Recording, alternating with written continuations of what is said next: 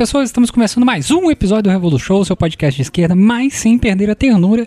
E no episódio de hoje nós teremos a nossa querida Sabrina Fernandes, nosso querido João Carvalho e Jones Manuel para falarmos aí sobre essa tal de pós-política e ultrapolítica, né? Nesse episódiozinho nada menos que show. Você deve estar percebendo nesse exato momento, esse podcast está sendo editado exatamente agora, que ele teve uma pequena atrasada. Por quê? Porque eu morri, mas eu passo bem. Então, por isso que deu uma pequena atrasada e talvez você esteja ouvindo nesse momento não recebeu a sua newsletter, mas ela vai chegar em algum determinado ponto porque eu ainda estou saindo do meu sarcófago, tá ok? Então, um ótimo episódio para todos e eu volto aí quando a gente chegar na parte maravilhosa dos recadinhos do Comissariado de Comunicação e Propaganda.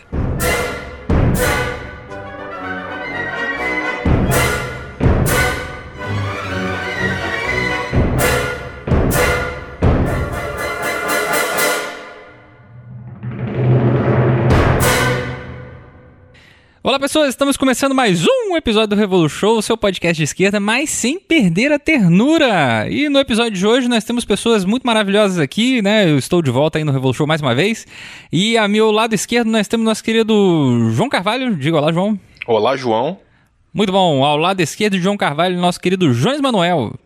Olá, Jones Manuel. Muito bom, Jones Manuel. E ao lado de Jones Manuel, Sabrina Fernandes. Digo, lá, Sabrina. Vou falar só lá, porque vocês são meio brega, né? A gente curte uma bregueira. Inclusive, semana passada estava eu num karaokê cantando Agnaldo Timóteo. Queria mandar um abraço pro grande Agnaldo. É... Um abraço, menino! Obrigado, Agnaldo. ai, ai. E no episódio de hoje nós estamos aqui com Sabrina Fernandes para nós vamos conversar sobre esse assunto que inclusive eu tenho que confessar que a primeira vez que eu ouvi falar desses dois termos foi com Sabrina Fernandes, então obrigado Sabrina, que é sobre a questão da pós-política, essa tal da pós-política, é essa tal dessa ultrapolítica também. Olha só que loucura. E a gente vai bater esse papão super maneiro aí, né?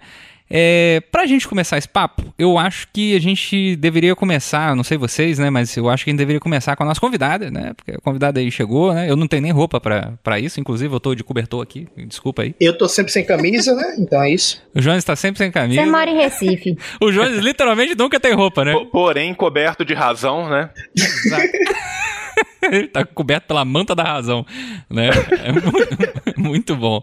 É, eu acho que a gente deveria começar com nossa querida Sabrina Fernandes. Sabrina, qual a origem semântica? Sacanagem. Faz muito tempo que eu não faço essa piada. Mas brincadeira. O, o, qual é desse papo, de, o, dessa tal de pós-política? Vamos começar com, a, com, com a pós-política, né? Qual é esse papo de pós-política? Né? Não bastava a pós-modernidade, agora nós temos a pós-política, o pós-jornal, a pós-verdade, tudo é pós e nenhuma delas é graduação. Como é que.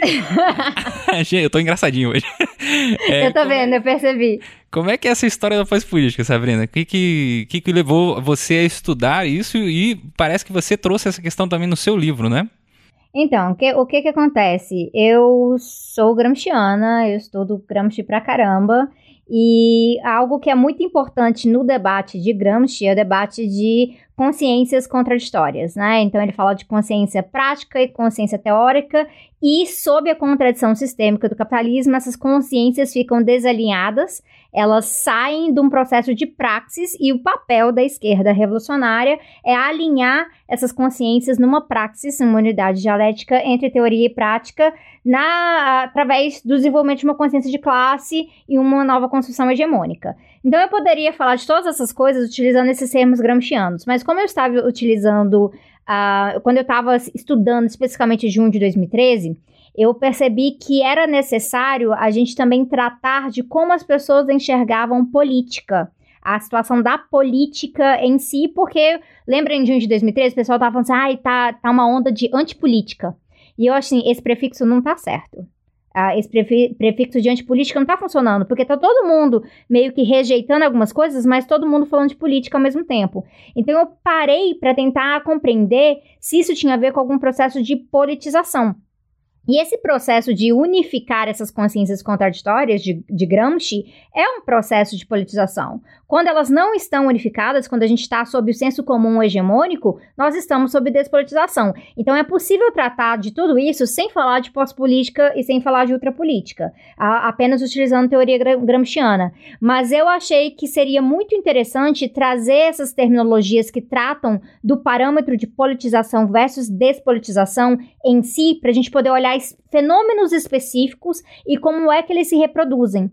E no caso, a pós-política foi o primeiro a saltar aos meus olhos quando eu estava analisando, junho, uh, analisando junho de 2013 por causa do famoso nem esquerda nem direita que muita gente uh, considerou algo como é, pós-ideológico, mas não é simplesmente pós-ideológico. A pós-política é uma perspectiva em que você substitui o entendimento do antagonismo material que a gente tem na nossa realidade e pega essa, esse vazio que está ali e preenche com soluções liberais e técnicas, no caso não simplesmente técnicas, mas tecnicistas, voltadas às ideias de que nós devemos ter uma classe tecnocrata que sabe melhor do que a população, então não é preciso mobilizar pessoas, é preciso colocar especialistas, essas pessoas que têm um PowerPoint melhor e planilhas e metas, tipo o que a Tabata Amaral acha que a gente precisa para o Brasil. Inclusive, você acaba de me lembrar é, de um termo que o José Paulo Neto usa, usa em seu doutorado, que é, é, quando ele fala sobre ditadura e serviço social, né? Que é da modernização conservadora, né? E aí ele vai falar sobre a questão dos tecnocratas, etc. E é, a aparência de modernidade para algo que é extremamente conservador, que é algo completamente fora da, da do escopo da, da, da necessidade de uma modernização real, né?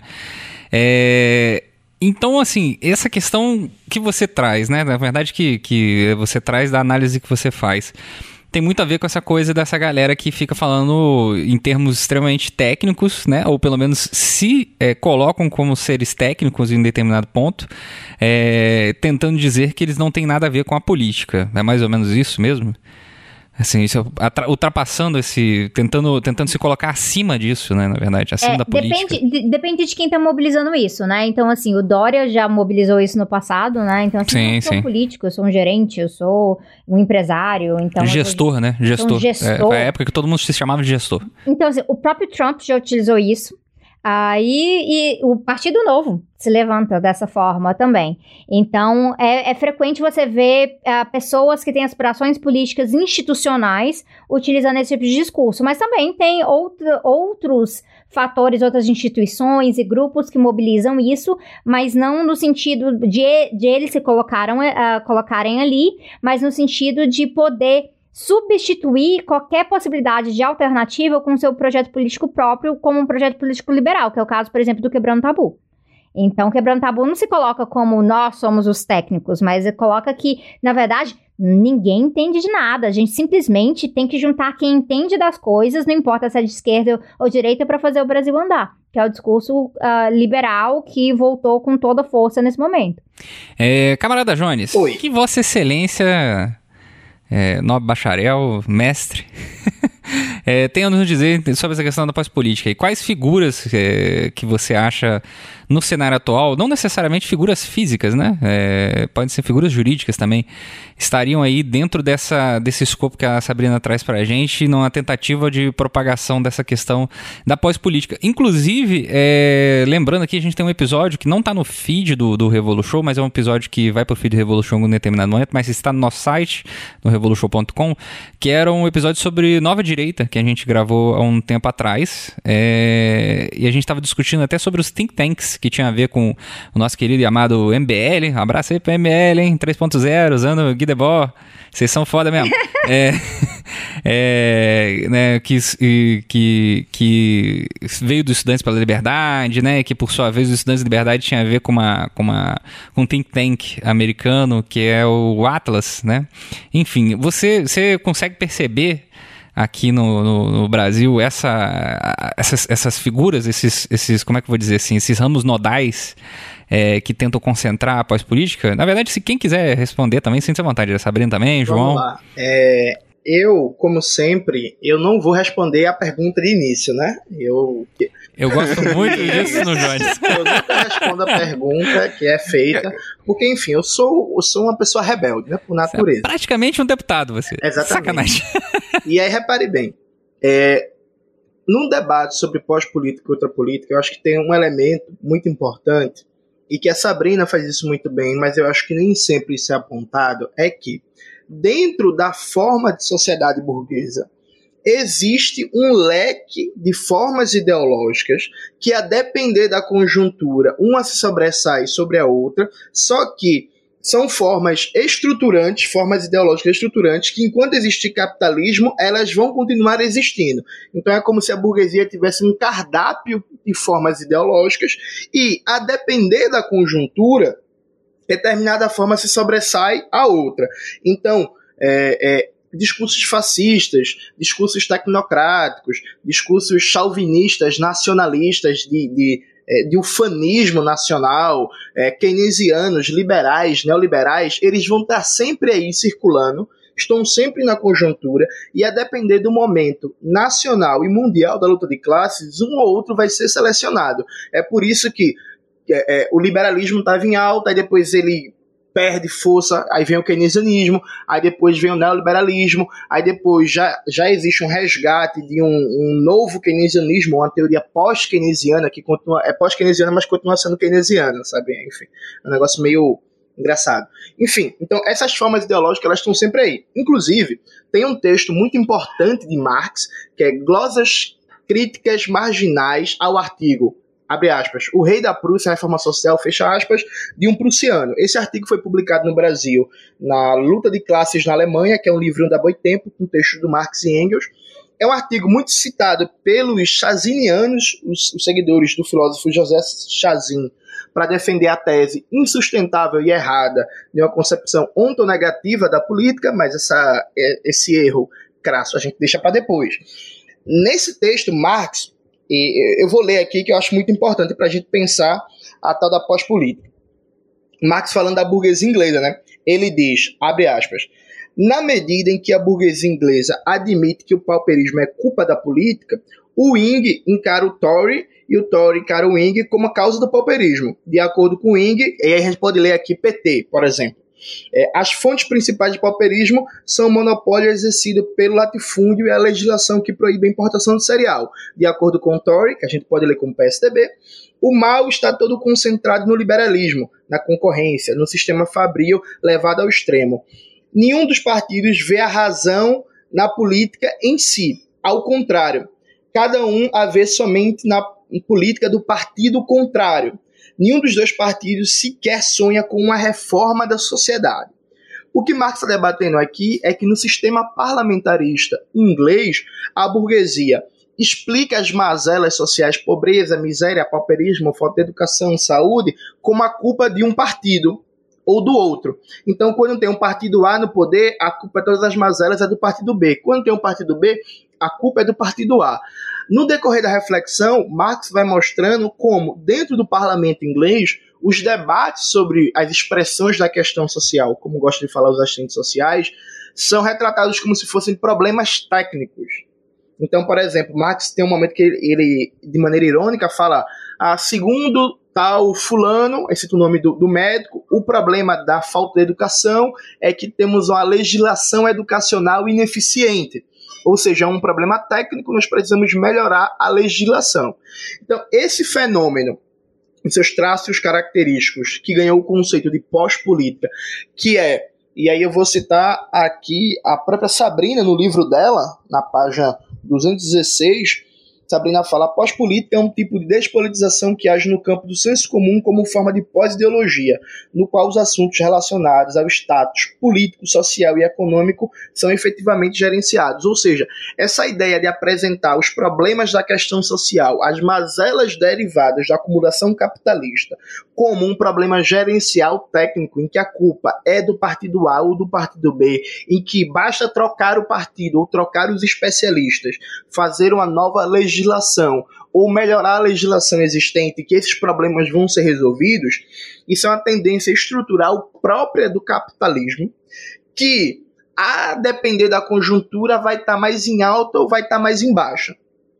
E eu digo isso, e eu acho isso muito importante, porque, repare, quando a gente fala em figuras que estão aderindo à pós-política, como é o caso, por exemplo, do movimento Acredito, do Renova Brasil e da RAPS, que são organizações empresariais que, a partir de financiamento triangular, estão promovendo uma série de figuras, como é o caso da deputada Tabata Amaral, a gente tem que entender que é, isso, isso é muito importante. Na Flipei, que dividiu a mesa, eu, Sabrina e o Vladimir Safatli, quando eu critiquei a Tabata Amaral, todo mundo vaiou, só que, repare, vaiaram a figura depois da votação da reforma da Previdência. Só que a forma ideológica dos interesses de classe que a Tabata Amaral representa deveriam ser muito claros desde sempre para quem se considera militante de esquerda, até porque esse discurso não é novidade. E não foi. Ou seja, o problema não é em si a Tabata Amaral, embora seja o problema. O problema não é o Felipe Rigoni, embora ele seja um problema. O problema não é o movimento Acredito, Renova Brasil. O problema é que isso é luta de classes a burguesia ela tem um grande objetivo estratégico. E aí, aproveitando que Sabrina está aqui, eu vou, vou usar mais Gramsci e homenagear ela. Gramsci ele trabalha dois conceitos muito importantes, que é grande política e pequena política. O que, que significa isso, em linhas gerais? Gramsci fala que existe a grande política, que é a luta de classes no seu processo de aguçamento, ou seja, a luta pela fundação de estados, pela transformação das relações econômicas, pela mudança do padrão de desenvolvimento. E existe a pequena política, que é a política de corredor, a política do dia a dia, que é o cretinismo parlamentar, como Lenin gostava de falar. A burguesia quando ela consegue confinar a classe trabalhadora à pequena política, ou seja, quando a classe trabalhadora e suas organizações, em vez de colocar em questão a forma do poder burguês, as relações econômicas do país, o papel do Brasil na divisão internacional do trabalho, ela está debatendo miudezas, pequena é, é, redução de danos, melhorar uma legislação aqui, melhorar uma legislação ali, ou o, o que é a tônica hoje em dia, fazer com que os ataques aparentemente sejam menos violentos, né, garantir é, que a tapa seja com uma luva de pelica, então a gente vai entregar a base de Alcântara. Os Estados Unidos vai, mas vai tentar aqui fazer com que o acordo de de entrega seja menos lesivo à soberania nacional. Quando a classe trabalhadora está fazendo pequena política, isso é a grande política da classe dominante. Então, o grande objetivo da classe dominante da burguesia é fazer com que a classe trabalhadora esteja presa a esse cretinismo parlamentar, a essa pequena política, que ela não tem uma visão estratégica de conquista do poder, de alteração das relações de produção, de alteração das relações econômicas. Isso se reveste, dentre as várias possibilidades históricas, nessa ideologia de pós-política. Então, quando a gente está falando de pós-política, a gente está falando de luta de classes. E na luta de classes é muito importante identificar os inimigos imediatos, ou seja, os representantes políticos e ideológicos da burguesia, mas não confundir essas figuras com a burguesia. Recentemente eu gravei um vídeo para o meu canal que o tema é quem é a classe dominante no Brasil e como ela domina, porque hoje o discurso da esquerda brasileira faz de tudo, aliás, da maioria da esquerda brasileira, né, e aí pensa especialmente na esquerda com representação parlamentar, ou, o que eu gosto de chamar de, liberais de esquerda de maneira geral, eles fazem de tudo para não falar da burguesia. Então, os bancos, que é falar de maneira abstrata, ou um capital financeiro mítico, que seria oposto ao capital industrial, né, que esse aí é do bem, né, que é, é a elite do progresso, né, que o José de Souza quer resgatar das brumas da escuridão financista para voltar a ser uma classe produtiva, ou então a classe política, que é um termo muito estranho, né? Que tem uma galera da esquerda que adora usar esse termo, a classe política, enfim. Ou seja, isso é luta de classes. É a burguesia atuando a partir dos seus aparelhos privados de hegemonia, ou para agradar os autosserianos, aparelhos ideológicos, para fazer com que a classe trabalhadora não enxergue seus interesses históricos e universais e se prenda a uma política que é menos que economicista. Porque se ainda fosse uma luta economicista para reduzir a jornada de trabalho, para melhorar o salário, ainda estava bom. O que, o que, na verdade, o que está posto hoje é uma luta, entre aspas, para gerir a barbárie, tentando apresentá-la com supostos aspectos humanos, como foi no caso, por exemplo, da contrarreforma da Previdência. Então, eu quero começar a minha intervenção destacando isso. Quando a gente fala de pós-política, a gente está falando de uma tendência estrutural histórica do capitalismo, que enquanto existir capitalismo, essa tendência de apropriação enquanto forma ideológica de luta de classes pela burguesia vai estar tá posto, e a gente não pode confundir os representantes políticos e ideológicos da burguesia com a burguesia. Porque a mesma burguesia que hoje, por exemplo, está financiando ao mesmo tempo um conservadorismo virulento e um ultraliberalismo a lá bolsonarismo e Partido Novo. E um liberalismo tecnocrático fofinho a lá Felipe Rigoni e Tabata Amaral, amanhã ela pode mudar de linha totalmente, sem nenhum problema, se a luta de classes assim o exigir, e, por exemplo, abraçar um programa é, é, de traços levemente keynesianos e parecer progressista, mas vai continuar sendo a burguesia fazendo política para confinar a, a, classe trabalhadora esse vale de lágrimas que é o capitalismo dependente brasileiro. Fantástico. Inclusive, eu gostaria de acrescentar a análise do Jones, né? Porque você levantou a questão quando o Marx vai falar sobre. É sobre é só trocar um partido que tudo resolve, né? É, na época do Marx não tinha essas duas grandes entidades, mas essas duas entidades funcionam exatamente dessa forma, muito parecida, né? Só que cada um culpando um determinado espaço. A ONU é, culpa sempre o Estado pelas suas ingerências e seus problemas, descolando algumas análises do mercado, né? E o FMI culpa somente o mercado e a improdutividade de determinadas áreas. Inclusive, se eu me lembro bem, existe um relatório do, do FMI, que é um relatório que eu acho muito fantástico, é, que eles fazem uma análise sobre o Afeganistão, falando que o Afeganistão é um país extremamente economicamente inviável, ou, ou seja, né? É, os países só são viáveis se são economicamente viáveis, e ele recomendava que as pessoas abandonassem o Afeganistão né? E assim, fantástico, né? Assim, fala para a população que vive ali há séculos, né? Fala, olha, isso aí é economicamente viável, isso é desnecessário vocês ficarem nesse lugar, você vai embora, sabe? Sai desse lugar. Enfim, né? João, você tem alguma questão a levantar? Cara, tenho. É, assim, né, o, o Jones e a Sabrina, né, abriram com duas falas magistrais e eu vou aqui ser o terceiro violino. É, eu vou só pontuar alguns pontos aqui que, que, que eu acho que são interessantes até para quem tiver interesse em, né, talvez é, aprofundar alguns estudos, alguma coisa do gênero e, e, fazer um outro comentário também nessa perspectiva de longa duração que, que o Jones levantou. Né? É, eu achei muito interessante que o Jones começou a fazer uma arqueologia do, do conceito e ele o levou até as glosas críticas. Né? É, eu, eu quero lembrar que o texto das glosas críticas, quando quando ele é publicado, e agora eu estou em dúvida que eu não estou exatamente com a data do texto aberto, mas em algum momento entre 1844 e 1846, eu acho que é na virada de 44 para 45, né, esse texto ele já é precedido e ele é bastante subsidiário de alguns outros vários textos do Engels, que são textos que são pouquíssimos conhecidos né, por, por, pelos militantes em geral, mas mais ainda pelos militantes de língua portuguesa.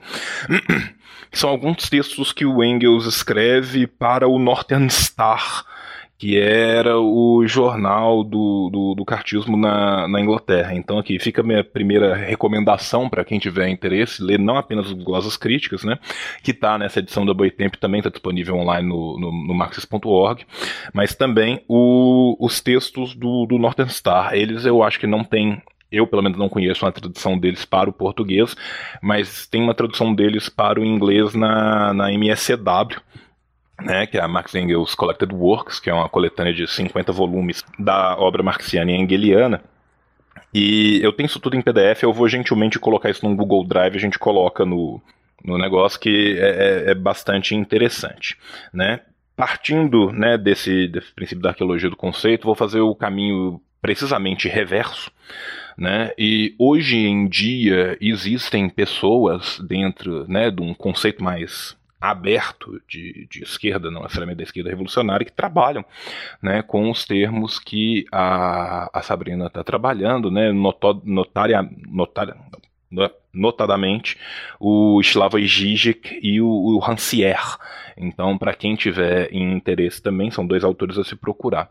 Né? Um, uma coisa que é interessante, que o Marx já desvela tão bem, mas também tem uma outra análise que é bastante interessante, ela nos conta historicamente de... não Porque assim, o, o, o Marx, tanto o Marx quanto o Engels sempre foram argutos observadores do seu próprio tempo, né, uma característica que é uma característica muito difícil que a gente tem que, que buscar através do estudo, né, mas é, eu me lembro aqui também de, de um texto que é bastante interessante, que é do Weber, né, só para a gente ver que não é necessariamente só a esquerda marxista que está falando não deste assunto, mas tangenciando este assunto, que, é, que vai chegar no, no, na ideia de uma tecnocracia, do tecnicismo, né, que o Weber escreve sobre o conceito de Zauberung der Welt, né, do desencantamento do mundo, e, e, depois que ele fala sobre o desencantamento do mundo no Wissenschaft und Gesellschaft, na Economia e Sociedade, ele vai falar de como que em um mundo desencantado, onde não existe mais o apanágio da religião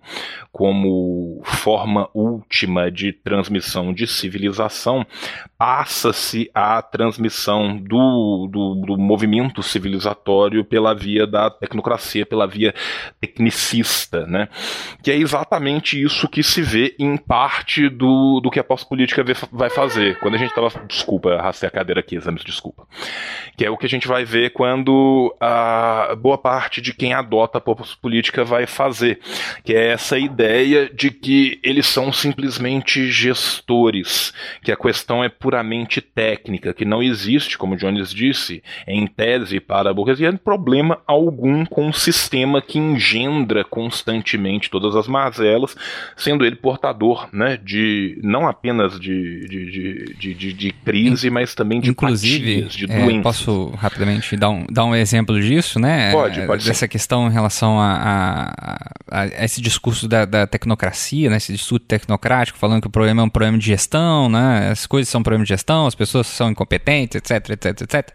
É, isso é muito comumente isso utilizado, por exemplo, em pequenos municípios, de, de, é, municípios de médio, pequeno e grande porte, por exemplo, é, quando a gente vai falar, por exemplo, do Sistema Único de Saúde, né? As pessoas elas teimam em acreditar de que os problemas do Sistema Único de Saúde são exclusivamente atenção, exclusivamente significa que não tem problemas, né, também, mas que sejam exclusivamente é, de gestão, né? O que está faltando é, é gestão da, da, do sistema único de saúde, quando não se faz uma análise do processo da totalidade em relação à atenção básica em saúde, né, que são os postos de saúde na, em determinados espaços, ou dos laboratórios que, que são municipais ou que não são municipais, e, de, e numa tendência a achar que não existe um lobby no município, no estado e no governo federal para que a atenção primária não tenha condições de fazer os atendimentos efetivos e as pessoas sejam empurradas à necessidade de fazerem é, planos de saúde.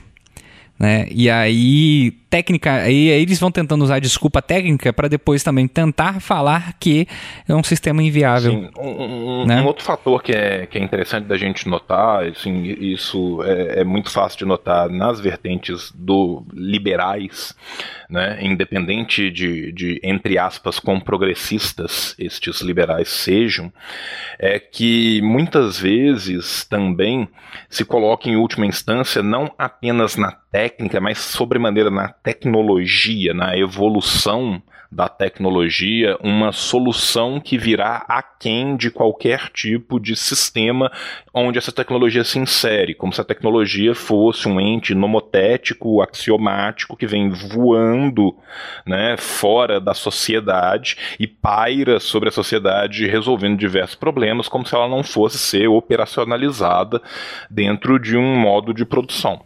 Né? Então, assim, quando como, a gente vai como, pensar. Como se exemplo, ela não tivesse um uso social específico, né? Exatamente. Então, quem uh, eu, eu, te falo aqui três grandes defensores de que ah, os problemas dos nossos tempos, os problemas que estão sendo engendrados na sociedade, serão indubitavelmente resolvidos com o avanço da tecnologia, né? Que é um primeiro, né, com essa que, que, que já é um idealismo bastante puro, mas ainda, né, você tem todo um, um ranço, né, quase iluminista desse desse progresso necessário que a, que a humanidade caminha em direção a ele, independente do que ela faça, né? Mas três grandes defensores dessa ideia de que a, a, o próprio desenvolvimento, não apenas das técnicas, mas da tecnologia per se, seria o bastante para resolver boa parte dos problemas, problemas sociais, problemas políticos, problemas econômicos, ou seja, problemas que são engendrados pelo modo de produção capitalista, são Hannah Arendt, Habermas e Todorov. Né? Então a gente vê como que numa. É, como que, que, numa escalada do, de, do pensamento liberal também é usado desse tipo de argumento, desse tipo de subterfúgio, para se furtar a falar dos problemas reais e patentes, que não é que estes autores os desconheçam, esses autores optam por desconhecê-los.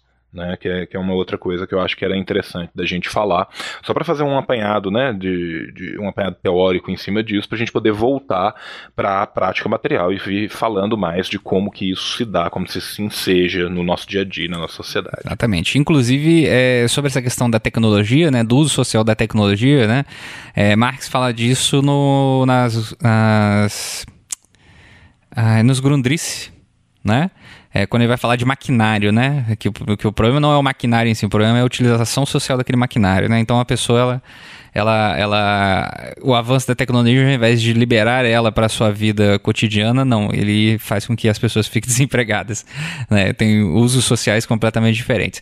É, Sabrina, quer levantar mais alguma questão? Nossa, eu tô com um monte de coisa na cabeça agora, porque eu lembrei, uh, meio que saindo um pouco do tema, mas a minha cara é enfiar essas coisas também, do jeito que o Jones não responde a pergunta, mas fala que ele quer, eu vou fazer isso nesse momento. mas ele respondeu no final das contas. no final das contas, ele chegou lá. Mas uh, isso que o João tá falando me lembra que no, nos debates sobre ecossocialismo, debates sobre questão ecológica, que se, que se dão dentro da esquerda e tudo mais, tem uma linha que é chamada ecomodernismo ela existe, há alguns ecossocialistas que flertam com ela, eu sou bastante crítica, justamente porque há essa fé extremamente prometeana de que a tecnologia vai resolver nossos problemas, e aí você praticamente se isenta de ter que tomar algumas ações mais drásticas, mais radicais, que exigem que a gente trabalhe o antagonismo direto. Então, eu tenho uma certa preocupação de que quando o ecomodernismo surge na esquerda, ele também tem um certo elemento pós-político, ele tem um elemento de que as tudo bem se a gente não conseguir mobilizar a população, mobilizar a classe a trabalhadora para desmantelar esse sistema antes seja tarde demais. Alguém vai criar uma solução mágica que a gente vai disparar na atmosfera e aí alguma coisa vai acontecer e vai dar certo no final. Então, e o, o curioso em relação a isso, né, que a gente percebe quando a gente vai olhar em alguns dos escritos do Marx, quando ele estava olhando para a estudos relacionados à geologia, à física, à biologia e tudo mais, que ali está tendo toda uma discussão ainda muito incipiente na época, mas que ele vai absorvendo relacionado a leis da física. E quando a gente vai olhar para os ecomodernistas, que praticam um certo nível de, de pós-política nessa, nessa mania né, de deslocar a, a, a, projeção política do antagonismo material real que está na luta de classes deslocar isso para o desenvolvimento tecnológico em si, a gente vê quase que uma negação do processo de leis da física, porque é muito mais fácil. Eu gosto muito de ficção científica, eu gosto de fantasia científica para piorar mais a situação, onde não precisa fazer lógica nenhuma, tem que ser só de ser divertido. E, gente, eu sei que está ali naquele espaço. Eu não consigo pensar politicamente a partir disso. Isso é absolutamente impossível. Mas eu vejo que há uma certa presença dessa, dessa fé tecnológica ela atrapalha bastante e se mistura uma coisa. A partir do. A gente está no momento em que a gente tem que trabalhar com os nossos cientistas e a gente tem que estar tá validando para a sociedade a importância do método científico, da gente usar uma perspectiva racional para avaliar a nossa realidade no cotidiano realmente, mas tem um pessoal que realmente extrapola, em vez de entender que o processo científico, ele é um processo, ele tem o seu ritmo, tem toda uma, uma relação de validação, o que, que funciona, o que, que não funciona, e atualmente ele está majoritariamente capturado pelo sistema capitalista. Quem é que está fazendo todos os investimentos relacionados à expansão espacial no momento? A gente tem dois grandes nomes que são bilionários, que é o Elon Musk e o Jeff Bezos. Então, são as pessoas que estão realmente avançando isso, não somos nós. Isso não está no controle da população, que é. Uh, no momento que isso ocorreu, foi na época do, da União Soviética. Hoje a gente não está mais nessa situação. Então, a tecnologia atualmente, a gente não pode colocar todas as nossas fichas nela, justamente porque nós não controlamos o seu rumo nesse momento. É exatamente o que você falou, Zami, é esse processo de que atualmente ela está deslocando a gente do, do trabalho em si, ou ela está totalmente tomando conta do nosso tempo, que é a realidade. Eu, inclusive, eu refleti um pouco sobre isso que eu finalmente vou tirar um recesso depois de dois anos, que eu tô precisando, tô assim, do ponto de burnout, mas é que quando você trabalha em algum meio tecnológico que tem internet, você perde a noção de horário de trabalho. E aí você está sendo cobrado constantemente, as pessoas estão muito ansiosas e a tecnologia está ali capturando o seu tempo, que é algo que o Henri Lefebvre trabalhava sobre como o capitalismo ele controla o seu tempo, então você mede a sua vida de acordo com o tempo que você trabalha, e não com o seu tempo de lazer e descanso. E o que a gente está tendo hoje é que não há mais nenhuma diferenciação entre isso, tá tudo junto e misturado, e é justamente um desses problemas. Então, por mais que eu seja uma pessoa que eu acredito que a tecnologia ela vai ser uma enorme aliada para a gente, ela só vai ser uma enorme aliada se ela for construída a partir dessa disputa de antagonismo real que a gente tem para que a gente tome controle dela. E tomar controle da tecnologia é tomar controle dos meios de produção. Exato. Inclusive, eu gostaria de indicar aqui é, o podcast número 13 do Revolu Show, que está no site revolution.com, que é adoecimento mental e capitalismo, né? A gente levanta muito essa questão é, de como a gente está chegando nesse ponto, né? Inclusive, eu constantemente falo isso com uma amiga, né? É, minha, que nunca estivemos tão próximos e tão longe uns dos outros ao mesmo tempo, né? A situação tá então, tá horrível, assim, tá horrível. É, não, não, não significa necessariamente que o uso constante da tecnologia, descolado de qualquer outra coisa vai resolver é, todas as questões do mundo. A gente, a gente sabe muito bem disso, né? As pessoas elas não sabem muito disso, elas, são, elas se emocionam com a tecnologia e é, um, é uma constante, né? Essa emoção com a tecnologia. E tem uma alienação né? tão curiosa relacionada a isso que eu tenho percebido assim, já faz muito tempo, mas nas últimas duas semanas eu tive que lidar com umas pessoas babacas no Twitter e às vezes eu percebo que não é nem que elas são babacas, mas sim que elas estão num processo de pensamento sobre a tecnologia que é tão mediado que é tão alienado que elas não percebem que, por exemplo, você pode se utilizar da internet para fazer debates, para fazer coisas políticas e ter uma militância prática concreta. Uma coisa não anula a outra. Mas como as pessoas só conseguem enxergar pela via da rede social, elas sim são aquelas que acham que uma coisa anula a outra. Então elas colocam aquilo que é a realidade delas na gente. Então, se a gente está na internet, então a gente está reclamando à toa, sem fazer nada para mudar a realidade do jeito que elas estão fazendo. Mas, como elas são é, pessoas que às vezes não têm vários seguidores nem nada, elas cobram a gente porque a gente está se colocando com algum tipo de referência política. E aí, isso me lembra quando eu estava no Flipei também com o Jones e com o Safatli, e uma pessoa veio falar com a gente: ai, o que vocês estão fazendo para sair da sua bolha? E a gente ficou: quê? do que, que você tá falando, né? A, é, é, a Se gente... ela tivesse falado isso coletivamente, até tudo bem, né? Mas... Nossa, cara, mas assim, virou pra, no... pra, pra gente ali. Pra vocês, e, né? Assim, é... Cara, isso, é assim... isso é muito complicado, né? Eu, assim, eu e o Jones, a gente questão. ficou bem pistola, né? A gente sim, ficou bem pistola. Sim, e aí, esse vídeo tá na internet, mas assim, o, o Safatli foi bem educado. Eu, eu achei, achei bonito o jeito dele de falar assim: não, pode deixar, me chama, o que, que você precisar. É, é pra ir pro Piauí? Eu vou, tá, tranquilo. Falei, não, eu fiquei pistola, sim. tava. É complicado. é, inclusive, o Jones, vou passar a fala pra você, que você apertou o botãozinho da. Nossa, da, eu esqueci que esse negócio ali. existe. É, né? É, e, assim, é, é, é, é, isso, né? Assim, essa questão da, da, tecnologia, ela cria esse, essa distorção fantástica, né? Você cria mais um espaço de fetichização do outro, né? De, de, de você é, colocar um, um vidro opaco entre a sua prática e a prática da outra pessoa. Então, como eu não estou vendo, né? É, não está acontecendo, né? Vira militância de Schrödinger, né? É, enfim. né? Eu não estou vendo nada acontecendo. Adorei, adorei, o termo, adorei o termo de militância de Schrödinger. Inclusive, fica a crítica aí, né? As pessoas que acreditam na militância de Schrödinger, né? Porque a pessoa, se eu não estou vendo, a pessoa não está fazendo. É, tem muita coisa que a gente tem que fazer que a gente não pode mostrar, porque pessoas podem ser demitidas por isso. Eu já falei isso em outros podcasts, mas assim, às vezes você tem que e participar de, algum, de, alguns eventos, também, algumas né? coisas. Você não pode, é, você não pode tirar foto das pessoas. Então, assim, e você não pode falar que você tá lá. Inclusive, algumas situações a gente tem que deixar o celular em casa pra ir nas coisas. Enfim. É, não, mas o pessoal é, tem é isso. O pessoal acha que e... você não tá postando que você tá num ato, que você tá numa reunião, fazendo trabalho de base o tempo inteiro, você não tá fazendo. E você não tá é fazendo nada, exato. Eu, é, cara, gente, eu não vou pra um lugar em que eu tô fazendo trabalho de base e fico fazendo selfie, cara. Isso é absurdo, sim, sim. porque isso é, vai atrapalhar o trabalho de base. Exatamente. Inclusive, eu estava abrindo buracos com você, né? Há, há exatamente. Atrás, né? a gente estava abrindo buracos e a gente tava não com a picareta na mão e eu não estava tirando foto com a picareta na mão. Eu estava preocupado em abrir o buraco no tá chão. Vendo, gente? O Zami é testemunha que a gente estava cortando é. bambu. Tava cortando bambu e abrindo buraco no chão com a picareta.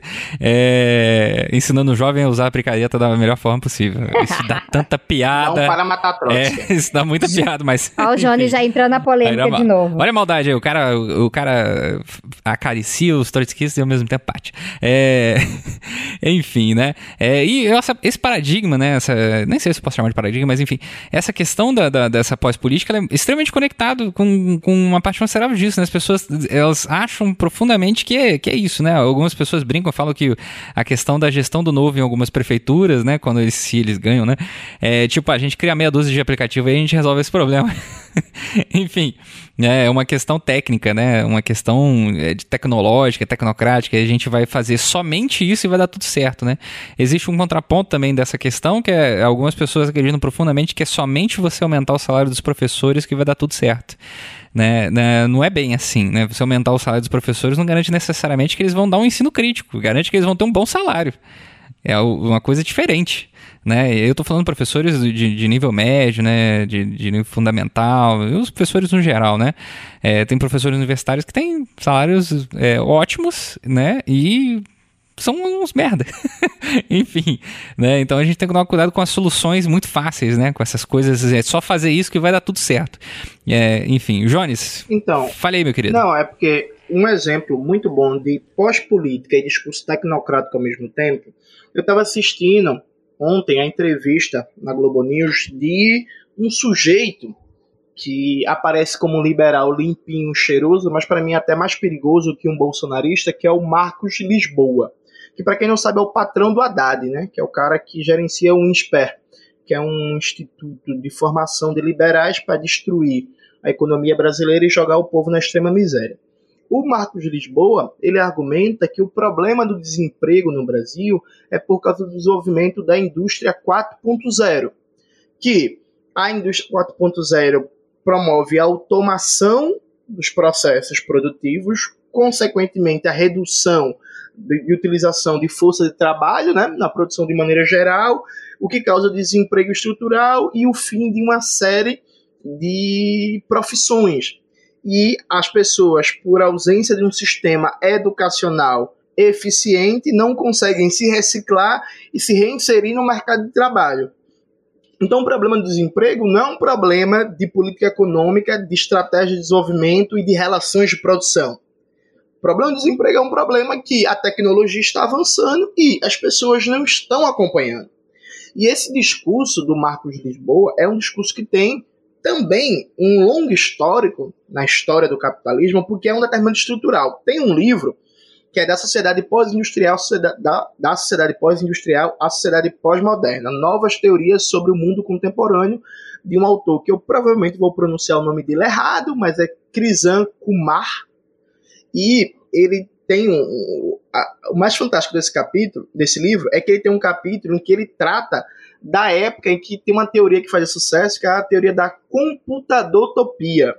Isso mesmo que você ouviu, computadortopia, que é uma mistura de computador com utopia, uma teoria que fez muito sucesso no Japão e nos Estados Unidos, que quando o computador surgiu e começou a se popularizar, vários sociólogos, economistas, cientistas políticos falavam que o surgimento do computador e da sociedade em rede iria promover o fim da miséria, do desemprego, da fome do analfabetismo, das guerras, da xenofobia, enfim, todas as, as mazelas do mundo iam ser resolvidas por causa dessa nova tecnologia, dessa nova fase da Revolução Industrial. Esse discurso dos anos 80, no mundo atual, já é o inverso. O desenvolvimento das tecnologias da informação, do 5G, da indústria 4.0, é agora a causa do desemprego. E é, repare como o, o, o negócio, além de totalmente ideológico, no sentido de mitificador, de, de cobrir a realidade, é, é, além de tudo é falso, porque parece que o Brasil está na vanguarda do desenvolvimento da tecnologia 5G, né?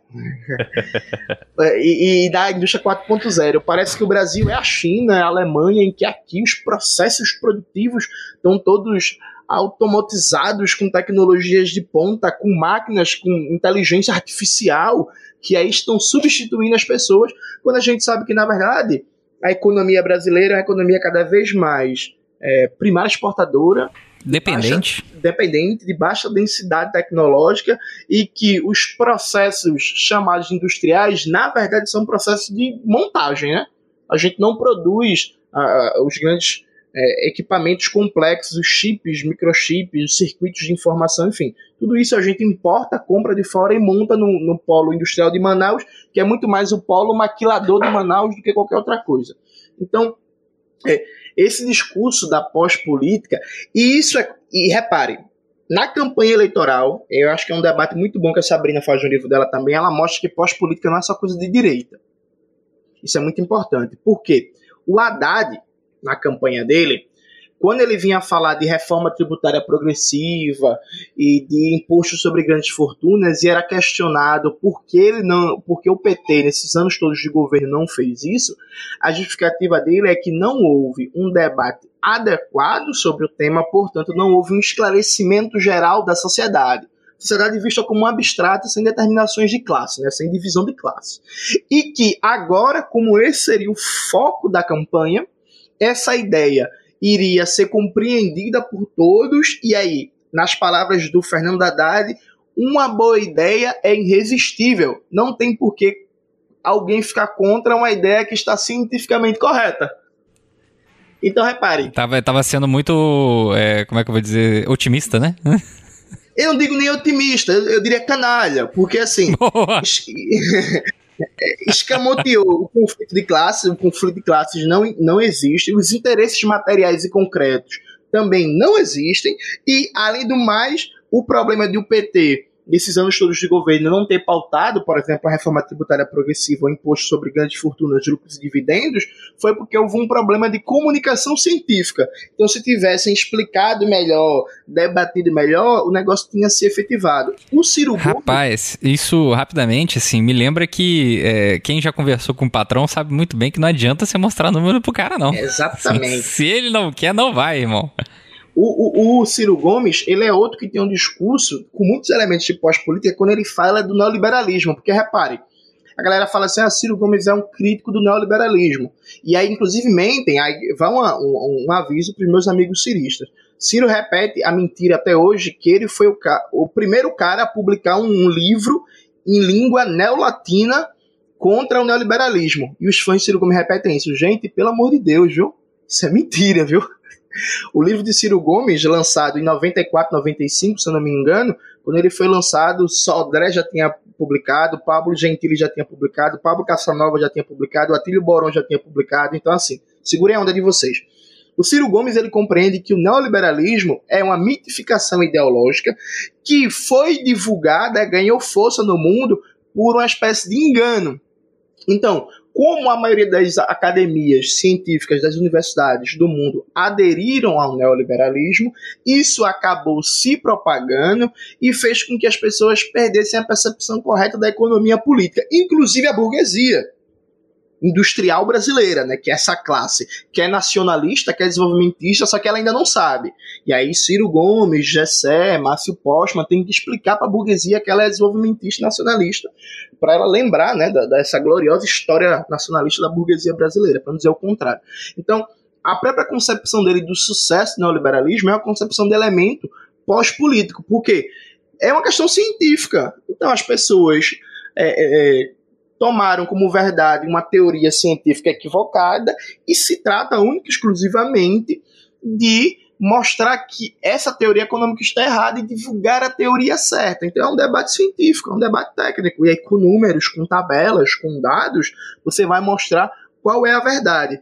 Ignorando que a ideologia neoliberal é produto de um processo objetivo de financiarização da economia no momento de crise capitalista mundial a partir dos anos 70, né, que é uma crise que começa nos anos 60, mas deflagra nos anos 70 com o primeiro choque do petróleo. Então, assim, as classes, elas têm interesses objetivos, na luta de classes, elas formulam as formas ideológicas com que elas vão lutar. Mas, assim, não é, não é porque é, é, a forma ideológica fez sucesso que as classes aderiram, não é porque no processo de luta de classes essa forma ideológica foi a mais adequada em determinado momento histórico e por causa disso ela fez sucesso. Então a classe trabalhadora entrou numa defensiva histórica a partir dos anos 70, começou um processo de contra-revolução colonial e liberal, e o neoliberalismo foi expressão dessa força política da classe dominante em âmbito mundial,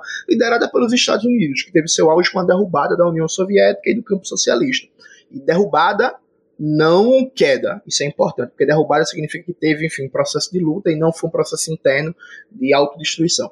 Então, repare, isso, isso, é, é, a pós-política, está muito presente na esquerda. Eu digo sem medo de errar. Haddad não de forma explícita como a Tabata Amaral, mas Haddad é um cara pós-político. Total. O Ciro Gomes tem muitos elementos de um discurso pós-político. Tem um pouco menos porque ele tem um, uma pegada meio, meio caudilho, que ele inclusive está tentando se afastar. Ele está ficando mais pós-político do que foi, por exemplo, na campanha de 2018. Isso é um, um elemento importante. Porque essa ideia, porque repare bem, do ponto de vista de é, o que fazer termo no sentido correto nas políticas públicas, a gente tem um acúmulo gigantesco. Então, por exemplo, não faltam pensadores e pensadoras para dizer qual é a política mais adequada, até do ponto de vista crítico, para a saúde, para a educação. Eu já participei de vários espaços da Frente Nacional de Luta contra a Privatização da Saúde.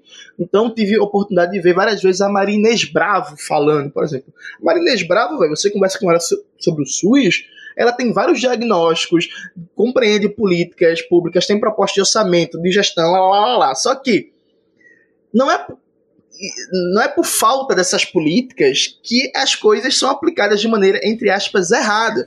Porque tem muita gente na esquerda que diz assim: ah, a esquerda não tem programa para saúde.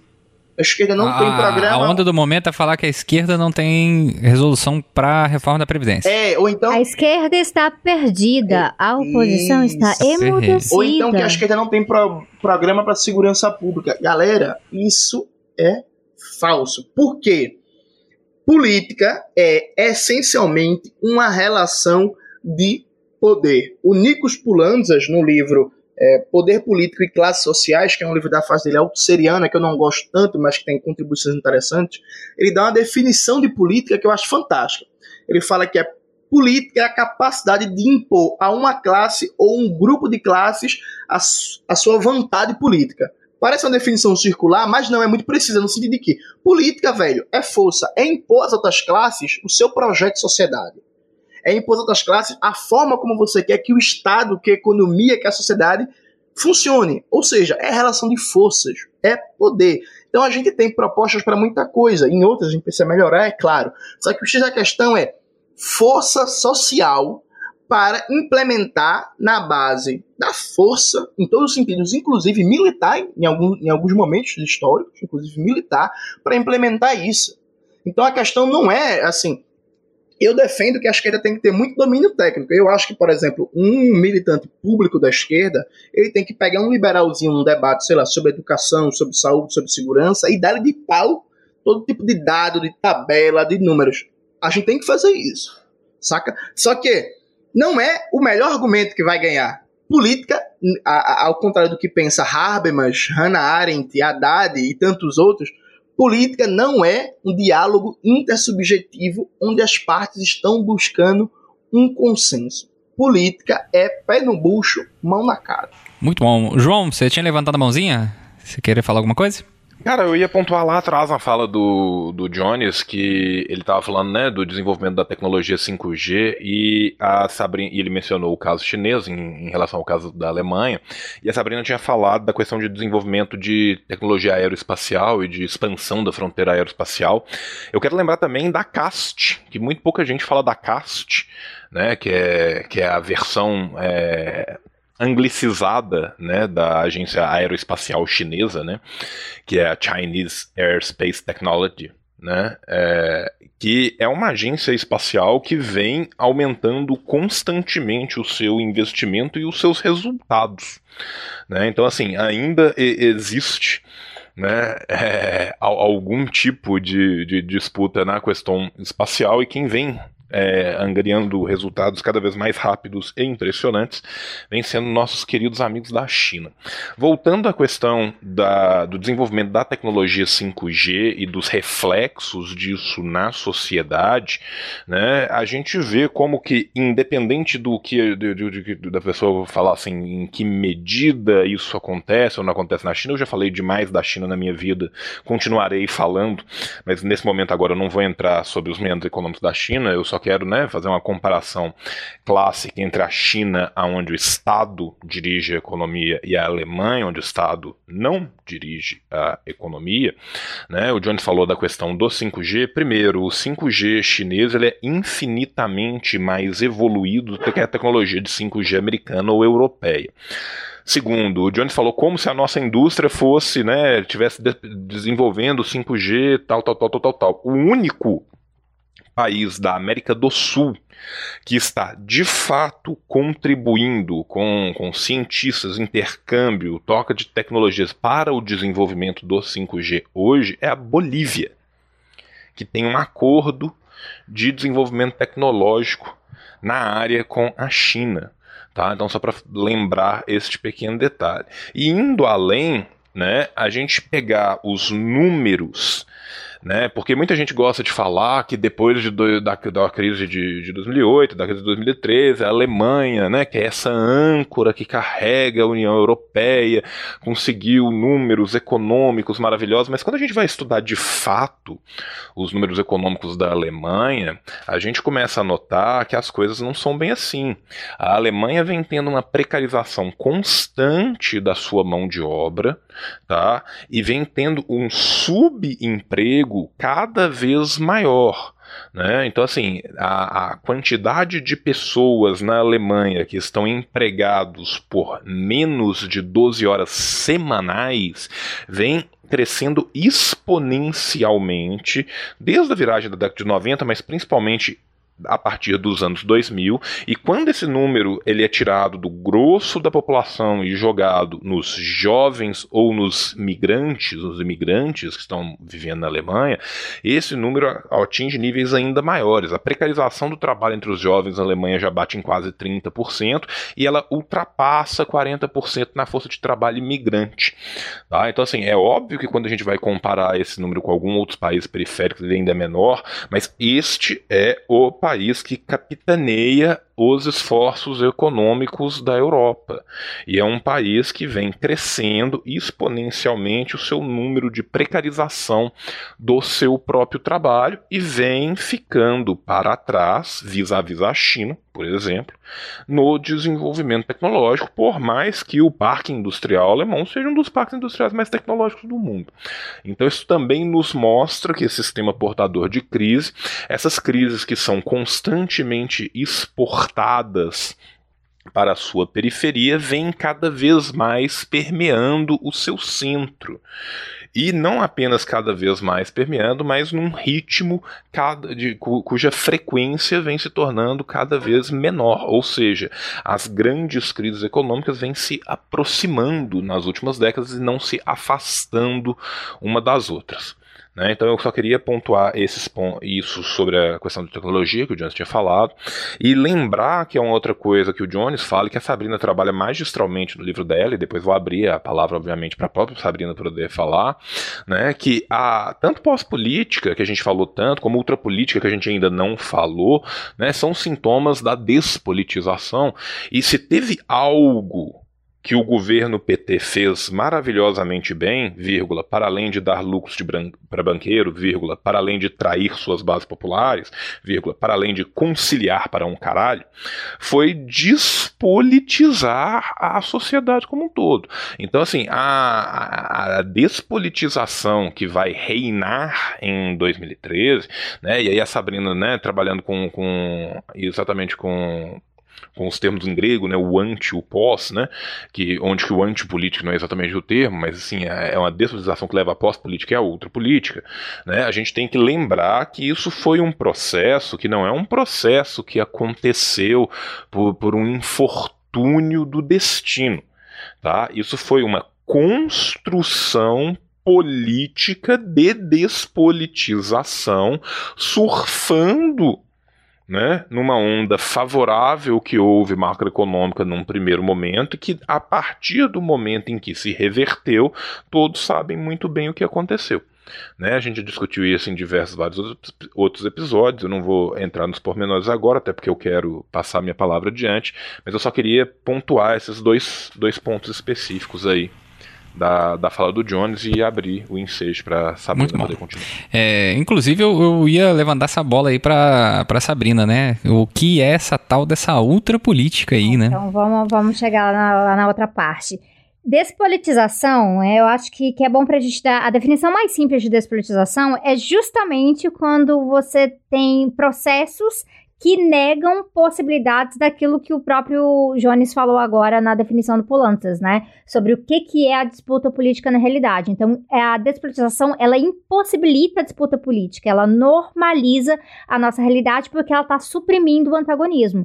Então, a pós-política, ela suprime o antagonismo falando que ele não existe, porque é bobeira de esquerda e direita, coisa de dois séculos atrás, é muito atrasado, é anacrônico, não faz sentido hoje, então a gente precisa simplesmente dialogar entre si, em sermos uh, amiguinhos e solidários uns com os outros, isso vai negando que existem interesses de classe distintos, materiais na realidade. Então, não tem como conciliar patrão com empregado, porque os interesses são distintos, mas na pós-políticas coloca dessa maneira. A outra política, ela é a outra face da moeda. Porque ela também vai suprimir antagonismo, só que ela vai dar uma aparência de que existe uma polarização, que existe uma disputa política na realidade.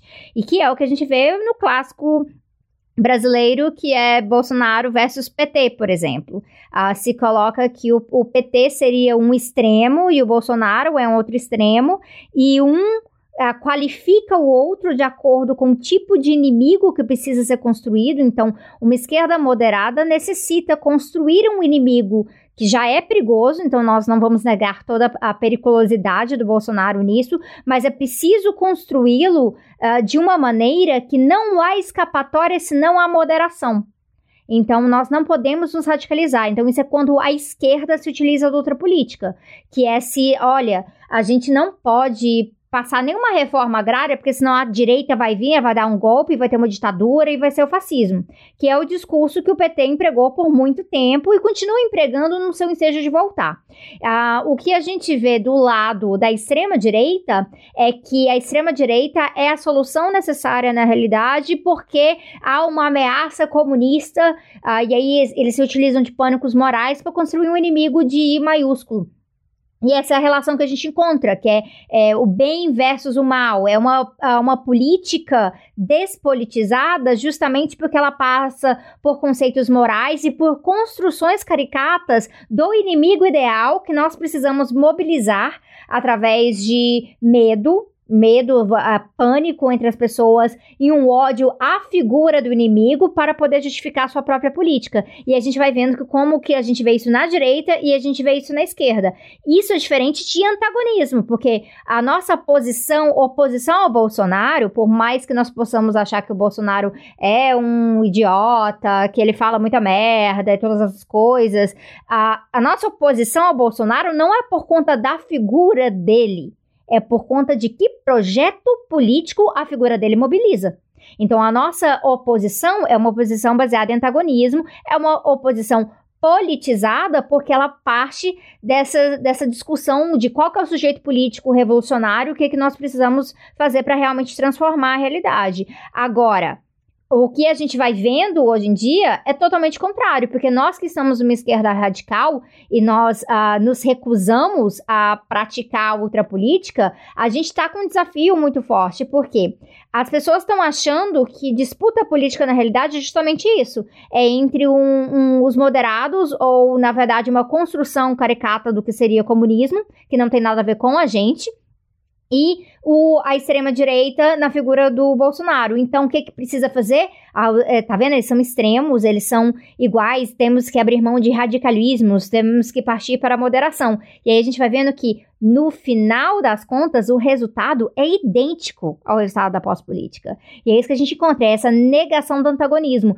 E o, o, nosso desafio atual é realmente falar: não, a gente não vai entrar nesse jogo, e a gente vai fazer disputa sim, e a gente vai polarizar sim, só que a nossa polarização ela é baseada em antagonismo real, ela é baseada nas evidências materiais da nossa realidade, e para além disso, nós devemos sim mobilizar ódio, mas ódio politizado, ódio que tem a ver com quem está sendo explorado, quem está sendo esmagado, a, que, que, tem a ver com essa voz, essa reação do oprimido, que coisas que remetem a, de Fanon a, a, a Freire e Manifesto Comunista, a gente vai vendo em todos os espaços esse tipo de ódio que a gente não pode abrir mão. O que a gente não pode cair é nesse ódio barato, despolitizado, que na verdade ficam construindo fantoches e de, a partir desses fantoches, que são figuras fáceis de odiar, gente, é muito fácil odiar o Bolsonaro. É muito fácil odiar o Bolsonaro. Mas o que que tá por trás? A gente tem que tomar cuidado para quando a gente não tá odiando apenas aquela representação, aquela figura que foi construída ali muito simbolicamente, porque a gente tem que entender que existem personagens por trás disso tudo. O, Bolsonaro, ele engaja um personagem, o Trump, ele engaja um personagem também. Então, tem que tomar cuidado para que esse ódio a essas figuras não estejam nos impedindo de olhar o que está por trás. E este é o problema clássico que a gente vê. Eu, eu vejo que, assim, é, logo antes da gente gravar esse episódio aqui, tipo, acho que foi ontem, eu tô com a cabeça meio ruim, assim, mas uh, eu fiz um post falando que, olha, essa questão ecológica, essa crise que a gente encontra hoje, ela não surgiu com Bolsonaro ela vem desde antes. Temos que falar de Belo Monte. A gente tem que falar que existe uma esquerda que ela, é, ela totalmente alheia a essa situação e, na verdade, ela trata a natureza como commodity, sim. E aí um cara vai falar, nossa, você tá passando pano pro Bolsonaro. O quê? Você não está compreendendo a relação material concreta em que Bolsonaro é um representante de uma política e que, de certo modo, a, a esquerda moderada também mobiliza quando é conveniente. O nosso papel, na verdade, é não passar pano para ninguém.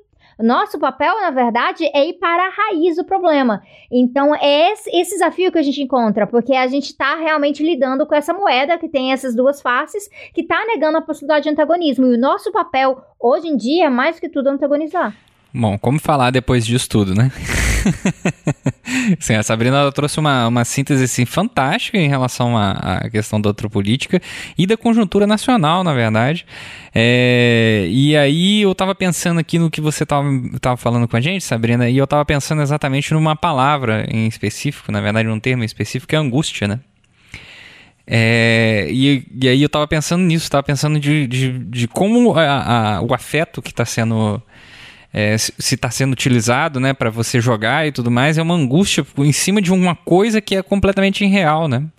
Então, é, simula-se, por exemplo, a, a, uma super invasão comunista no, no, no país, pô, que seria muito agradável, aliás, mas assim, simula-se uma super invasão comunista no país com a ideia de você criar uma angústia na população com a necessidade de uma salvação milagrosa de qualquer jeito né? É, e eu tenho notado alguns, alguns movimentos assim que são movimentos que são muito interessantes, né? Como as pessoas elas estão muito inseridas nesse meio virtual, né, é, que é essa coisa das redes sociais, etc. Eles mobilizam essa angústia através do, dos famosos robozinhos, né? Que ficam levantando tags loucas, né, transvairadas, que uma parte das pessoas que minimamente são progressistas, algumas delas de esquerda é, e algumas delas comunistas, acabam ajudando a tag a subir mais ainda. Né? É, é uma reclamação constante, até o Carpanã faz essa reclamação, o Orlando Calixto faz essa reclamação de vez em quando, né? Que é tipo, gente, não levanta tag alheia não, pelo amor de Deus, né? Não bomba o negócio. É, dos outros que tá aí, tá sendo artificialmente levantado, etc, e criando esse desespero, porque você tá olhando pro outro lado enquanto eles estão fazendo essas questões. Ontem mesmo, né? Se eu me lembro bem, é, foi aprovada enquanto a gente estava discutindo qual era a pauta de, de treta de ontem, né? É, além do, do, do, fogo na Amazônia, né? É, tinham, tinham outras questões também, agora não consigo lembrar.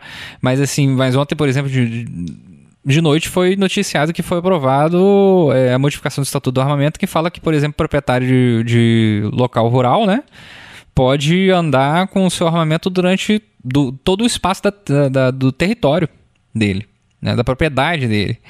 É, isso significa dizer, por exemplo, que a, a Água Brasil, por exemplo, que tem 200 mil hectares, que são 2 mil quilômetros quadrados, pode, os donos podem andar à vontade com esse armamento. Não que eles já não mandem, né? Vamos, vamos melhorar aí, na verdade, eles estão legalizando uma coisa que já ocorre. É, mas, pô, 2 mil metros quadrados é, é, maior do que São Paulo, a cidade de São Paulo. É, veja, então, é, eu acho que, que isso que você traz me, me, me, fez pensar nisso, me fez pensar exatamente nessa necessidade de, de, criação de uma angústia. E eu tenho notado, por exemplo, o Revolution tem acontecido muito isso, assim, cara, tem muito, assim, todo santo dia um perfil fake novo tá indo lá seguir o, o Revolution se fingindo de perfil fake de, de, de, perfil de esquerda. Nossa, mas isso tá acontecendo demais. E vocês viram que tem ANCAP colocando força, é, é, colocando foice e martelo no, no user agora? Ah, é? Vários já tentaram me mandar DM pra fazer pergunta como se fosse. Só que as perguntas são tão burras e os caras são tão burros. Não, mas. Porque os caras eu, eu, não vou nem falar como que eles são burros, porque senão eles vão ouvir e vão ficar menos burros. Mas assim, é, é assustador. Não, mas o, o, curioso disso é, que é o seguinte: eu sempre suponho que tem gente de esquerda mal intencionada, então eles não É, não, é exato. Não, não, assim, é aquela coisa, tipo, é, esses caras não é que eles não conseguem me enganar, eles não conseguem enganar Darwin, sabe? É um negócio assustador. Porque o. Vou dar um exemplo clássico. O sujeito me coloca né, uma foice e, e um martelo do lado do nome, mas a bandeira dele. Mas o perfil dele é uma bandeira kek. Não. Pelo amor de Deus. É, Aí você olha para aquilo e fala assim, porra, cara, me ajuda a te ajudar. E, e, eu notando esses perfis e tudo mais, eu tava notando isso e eu tava começando a pensar nisso, né? Eu tava começando a pensar exatamente como é, pode ser que esses perfis estão sendo criados sejam perfis para no futuro, em um determinado ponto, começar a levantar tag fake de esquerda para falar, tá vendo? Olha, a esquerda é louca, né? A gente avisou para vocês, olha o que, que eles estão fazendo no Twitter. Né? Olha o que, que eles estão fazendo. Olha essa loucura que eles estão fazendo. Eles estão fazendo isso tudo. A gente sabe o que a gente tem que fazer? A gente tem que aprovar o projeto de lei do Eduardo Bolsonaro de 2016 que criminaliza o comunismo. Porque olha como eles são loucos, sabe? Que é o projeto de lei que tenta inserir isso na lei é, racial, né? Na, na, lei da questão racial e étnica, né? Que é o, o item que vai falar especificamente que apologia ao nazismo é crime e assim por diante. Enfim, eu fico muito pensando nessa, nessa tentativa de criação de narrativa. É, Jones, você levantou a mãozinha aí. O que, que você gostaria de nos trazer? Não, eu gostaria de trazer um exemplo histórico de ultrapolítica, dessa suposta polarização despolitizada que é um exemplo histórico que eu acho muito bom, que foi meio que esquecido. Quando o, os bolcheviques chegaram ao poder, em 1917, existia um discurso muito forte de que aquilo ali não foi, não foi uma revolução, foi uma conspiração judeu ou judaico-comunista. Como vários líderes bolcheviques eram de origem judaica, embora religiosamente não se considerassem judeu, como é o caso do Leon Trotsky, por exemplo, ou do, ou do Kamenev. A... Depois descobre-se também que o Lenin tem origem judaica. É, isso. Mas muito depois. Vários e vários é, líderes do, do mundo capitalista falavam em conspiração judaico-bolchevique, né, o judaico-comunista. Então, Winston Churchill, Henry Ford nos Estados Unidos, é, vários presidentes do, do, do, dos Estados Unidos também, muito antes do Hitler subir ao poder, é, foi muito divulgado um documento que é os Protocolos dos Sábios de Sião, que é um documento que supostamente desmascarava um plano mundial dos judeus para tomar o poder no mundo e como eles estavam usando o movimento comunista, uma espécie de judaísmo cultural, como diriam os olavistas, para tomar o poder.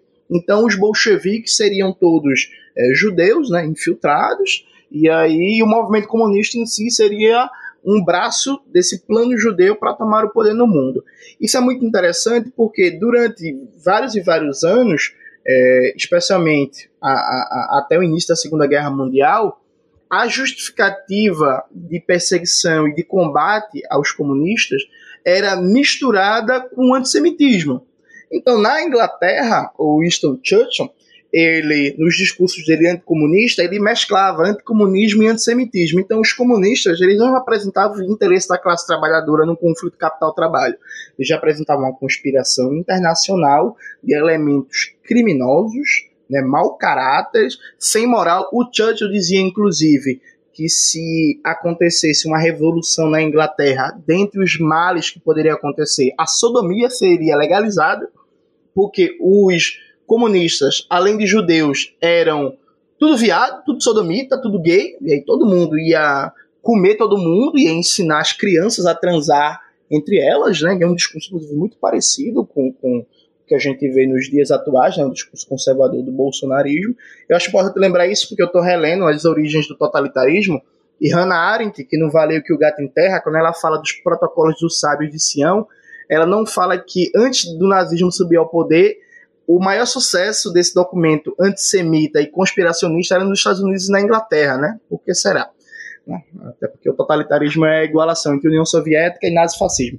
Então, repare, é essa noção e deslocar os conflitos reais da sociedade e criar falsas polarizações e enxergar o outro como um, uma espécie de criminoso que não defende abertamente suas posições, que na verdade ele está se infiltrando sorrateiramente em todos os poros da sociedade, porque o seu programa ele é tão imoral, ele é tão baixo, ele é tão anti-valores da civilização que ele não pode dizê-lo abertamente, então por isso que ele está sempre camuflado, infiltrado, está em todos os poros da sociedade.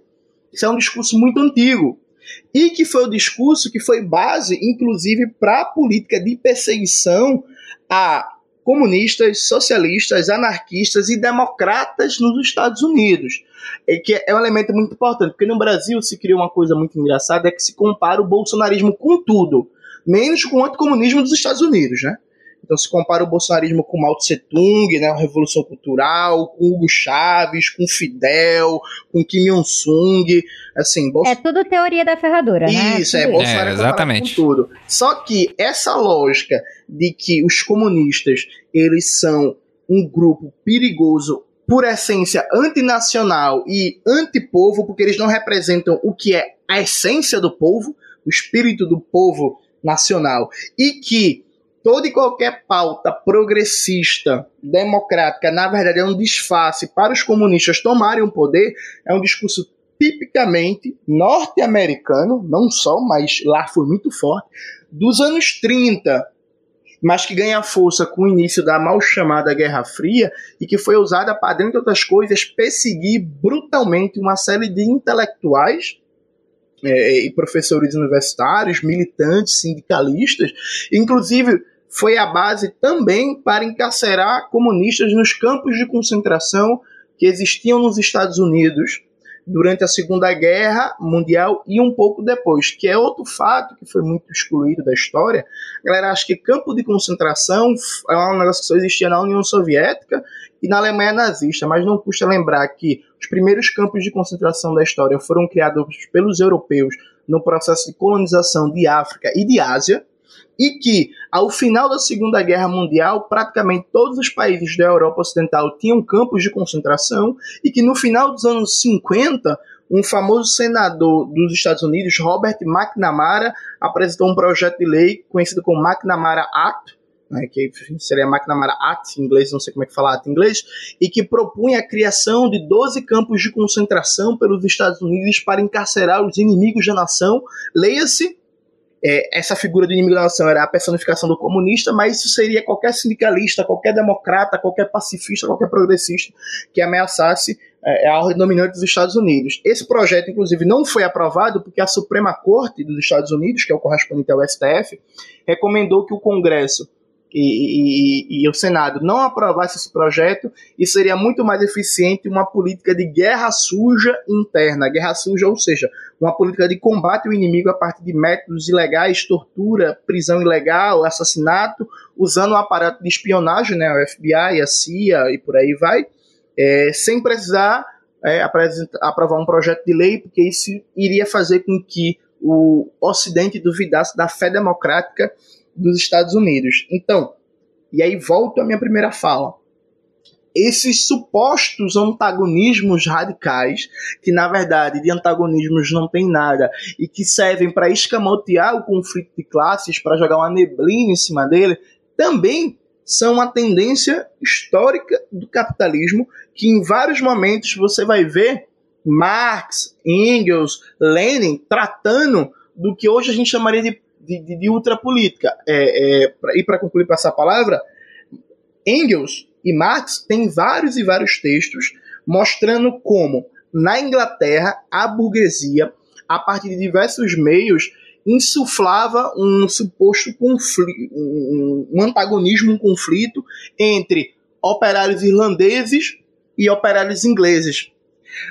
E tentava explicar aos operários ingleses que o problema deles do desemprego, do baixo salário, não era o capitalismo, não era a política burguesa, mas sim a concorrência desleal dos trabalhadores irlandeses, que, como eram subhumanos, inumanos, aceitavam trabalhar por qualquer salário e, consequentemente, baixavam o valor geral da força de trabalho. Até porque, uma informação importante aí para a galera do movimento negro, os irlandeses, até o começo do século XX, não eram considerados brancos, viu, gente? Mesmo tendo a cor da pele branca, olhos, olhos claros, cabelos lisos, porque branco é uma condição social não necessariamente ligada à epiderme da sua pele. Branco é uma categoria sociohistórica e não um dado da biologia. Enfim, informando aí que é um dado muito importante.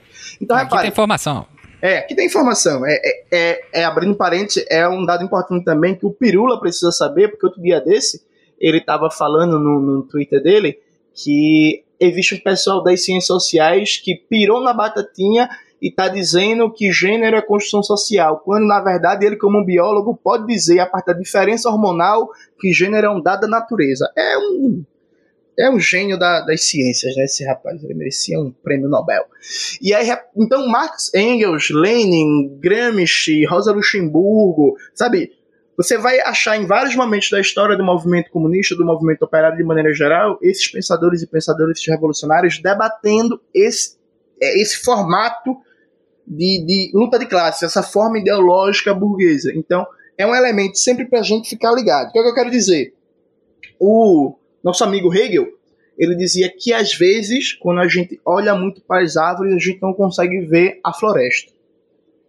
Então, no combate imediato de todas as formas ideológicas da política burguesa, ultrapolítica, pós-política, ideologia tecnocrática por aí vai, a gente nunca, nunca deve perder de vista que isso são formas que a burguesia se apresenta. A gente não deve só combater essas formas, mas combater a burguesia. O ódio de classes, o combate à burguesia, a representação, inclusive imagética, iconográfica, de quem são os burgueses do Brasil, devem voltar ao centro da atenção de uma esquerda que se pretende revolucionar e mudar esse país de verdade e não pensar na eleição do ano que vem ou na eleição de 2022 e em nome desse pensamento eleitoral dentre outras coisas, passar pano para, por exemplo, a polícia, sob o comando do governador Flávio Dino do Maranhão, descer o cacete numa comunidade e dizer que não pode criticar o cara porque já já é eleição e isso é um quadro importante da esquerda progressista.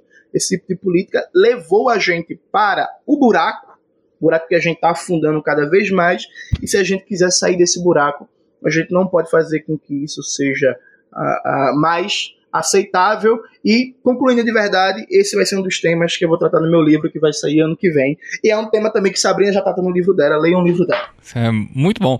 É, nesse espírito, né, que o Jones acabou de levantar aí da, da gente ter que sair do buraco, né, eu acho que eu vou terminar esse podcast com o Rivaldo sair desse lago, né, pra... Oh, animar a, a galera. É, e eu gostaria aí de. Eu acho que a gente já fez uma, uma discussão muito profícua, é, muito boa até o presente momento, né? A gente trouxe elementos pra cacete. Então, você jovem aí que tá nos ouvindo nesse exato momento, a cabeça deve estar tá pegando fogo, né? A minha pegou fogo muitos anos atrás, não à toa, eu sou careca hoje em dia. é, então, fique careca você também. É, então acho que a gente vai puxar aí pros reclames do Plim Plim, na verdade, né? É, fazer uma pequena propaganda e a gente vai puxar pro nosso querido e maravilhoso é, finalzinho, logo depois da nossa conversinha. Chegamos naquela parte gostosa que é o comissariado de comunicação e propaganda aqui desse maravilhoso Revolu Show para a gente falar para vocês aí de alguns cupomzinhos de desconto que ainda estão válidos e outros que estão sempre aí no nosso coração, né mesmo? Nosso cupom de desconto aí que está válido até hoje é até o dia 30 do 9, na verdade, desse exato mês, é o desconto com a nossa querida Boitempo, que é o Trabalhadora Show.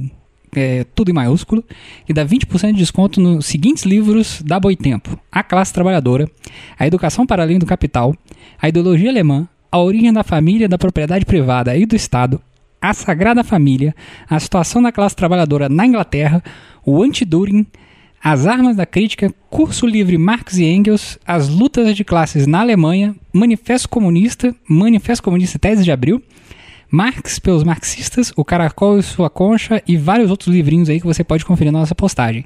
Além disso, nós temos os maravilhosos descontos de sempre, que são 15% de desconto nos livros da editora Baioneta, 10% de desconto nos livros da editora Ciências Revolucionárias, 20% de desconto nos livros da Nova Cultura, 10% em todas as camisas da Camisa Crítica e 20% de desconto em todas as camisas socialistas da Sublimo, além dos 10% de desconto em todas as camisas da Veste Esquerda. Então é só você conferir aí no seu feed, nesse exato momento, você já consegue ver quais são esses cupomzinhos aí que eu citei, além, obviamente, de conferir todos eles em revolution.com.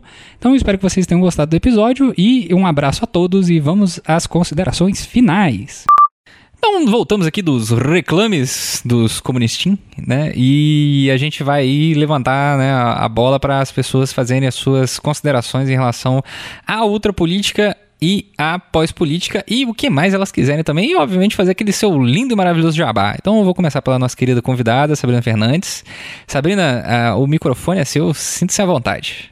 É muito estranho, né? A gente falar das coisas que eu escrevi em trocentas páginas e tudo mais, mas eu, eu acho bem interessante porque sem querer, é, esses termos, esses conceitos meio que caíram na boca das pessoas. Eu vejo, às vezes, eu tô passando o olho no Twitter, o pessoal fala assim, ah, tá vendo? Isso é um exemplo da pós-política. Eu falo assim, caraca, é meio interessante, mas eu, eu fico feliz que tem conceitos que a gente pode dar, que as pessoas uh, podem utilizar para identificar coisas de imediato que elas estão vendo na realidade. E, e para mim isso demonstra, né, que, que existe um certo nível de utilidade para isso.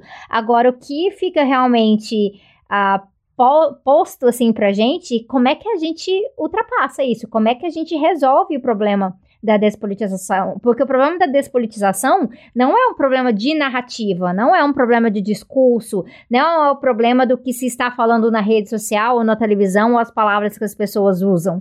É, nós somos marxistas, a gente está trazendo a despolitização sempre para a materialidade. E o problema é o que está sendo escondido em relação às estruturas. Então, essa relação superestrutura-estrutura que fica muito evidente pra gente. E é esse é o nosso desafio. E é por isso que eu faço essa coisa muito maluca, né? Apesar, assim, eu sou bastante crítica de, das análises de conjuntura do Zizek, coisas que ele fala é, especialmente mais recentemente e tudo mais, mas o, o, o Zizek, uh, eu mobilizei conceitos a partir dele dessa época de, que é de 1899, que para mim é me, o melhor livro dele nessa discussão sobre ontologia que ele faz e tudo mais, e mas a minha base a partir disso é Gramsci, porque é Gramsci que está falando de romper com a hegemonia, de romper com essa realidade uh, em que a gente se encontra, que é uma realidade que utiliza de um senso comum nas narrativas para reafirmar com, com consentimento, mas através de uma base coercitiva, o que está existindo na nossa estrutura. Então, eu acho que é através de Gramsci que a gente recebe o, realmente o caminho. Não dá simplesmente para achar que, ah, eu vou falar a verdade para as pessoas, então elas vão perceber que isso é a verdade e aí elas vão se politizar nessa era em que a gente se encontra, em que ninguém confia em nada que se diz por aí, e esse é um dos sintomas que a gente realmente vai vendo que é um resultado a longo prazo da despolitização, não basta a gente ter uma contranarrativa.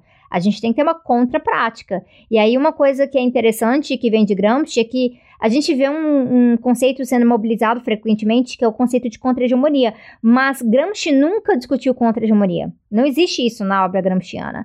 O que ele faz, ele fala construir uma nova hegemonia. Então, a gente pode ap apresentar contra-ideias, contra-conceitos e contraposições, mas elas não valem de nada se a gente não estiver construindo uma alternativa concreta a partir disso. Inclusive, uma, uma, uma alternativa concreta que vai para além do Estado, para além da institucionalidade, porque parte desse buraco, desse lago que o Zami ficou cantando aí, tem a ver com a, é, essa questão. É a questão de que a institucionalidade, elas não, não, nos atrai para isso, porque o centro de gravidade político em que a gente se encontra na democracia liberal burguesa é um centro de gravidade liberal e burguês. Então, se a gente só pensa política a partir da institucionalidade, a gente vai sim ficar preso nesse tipo de mecanismo.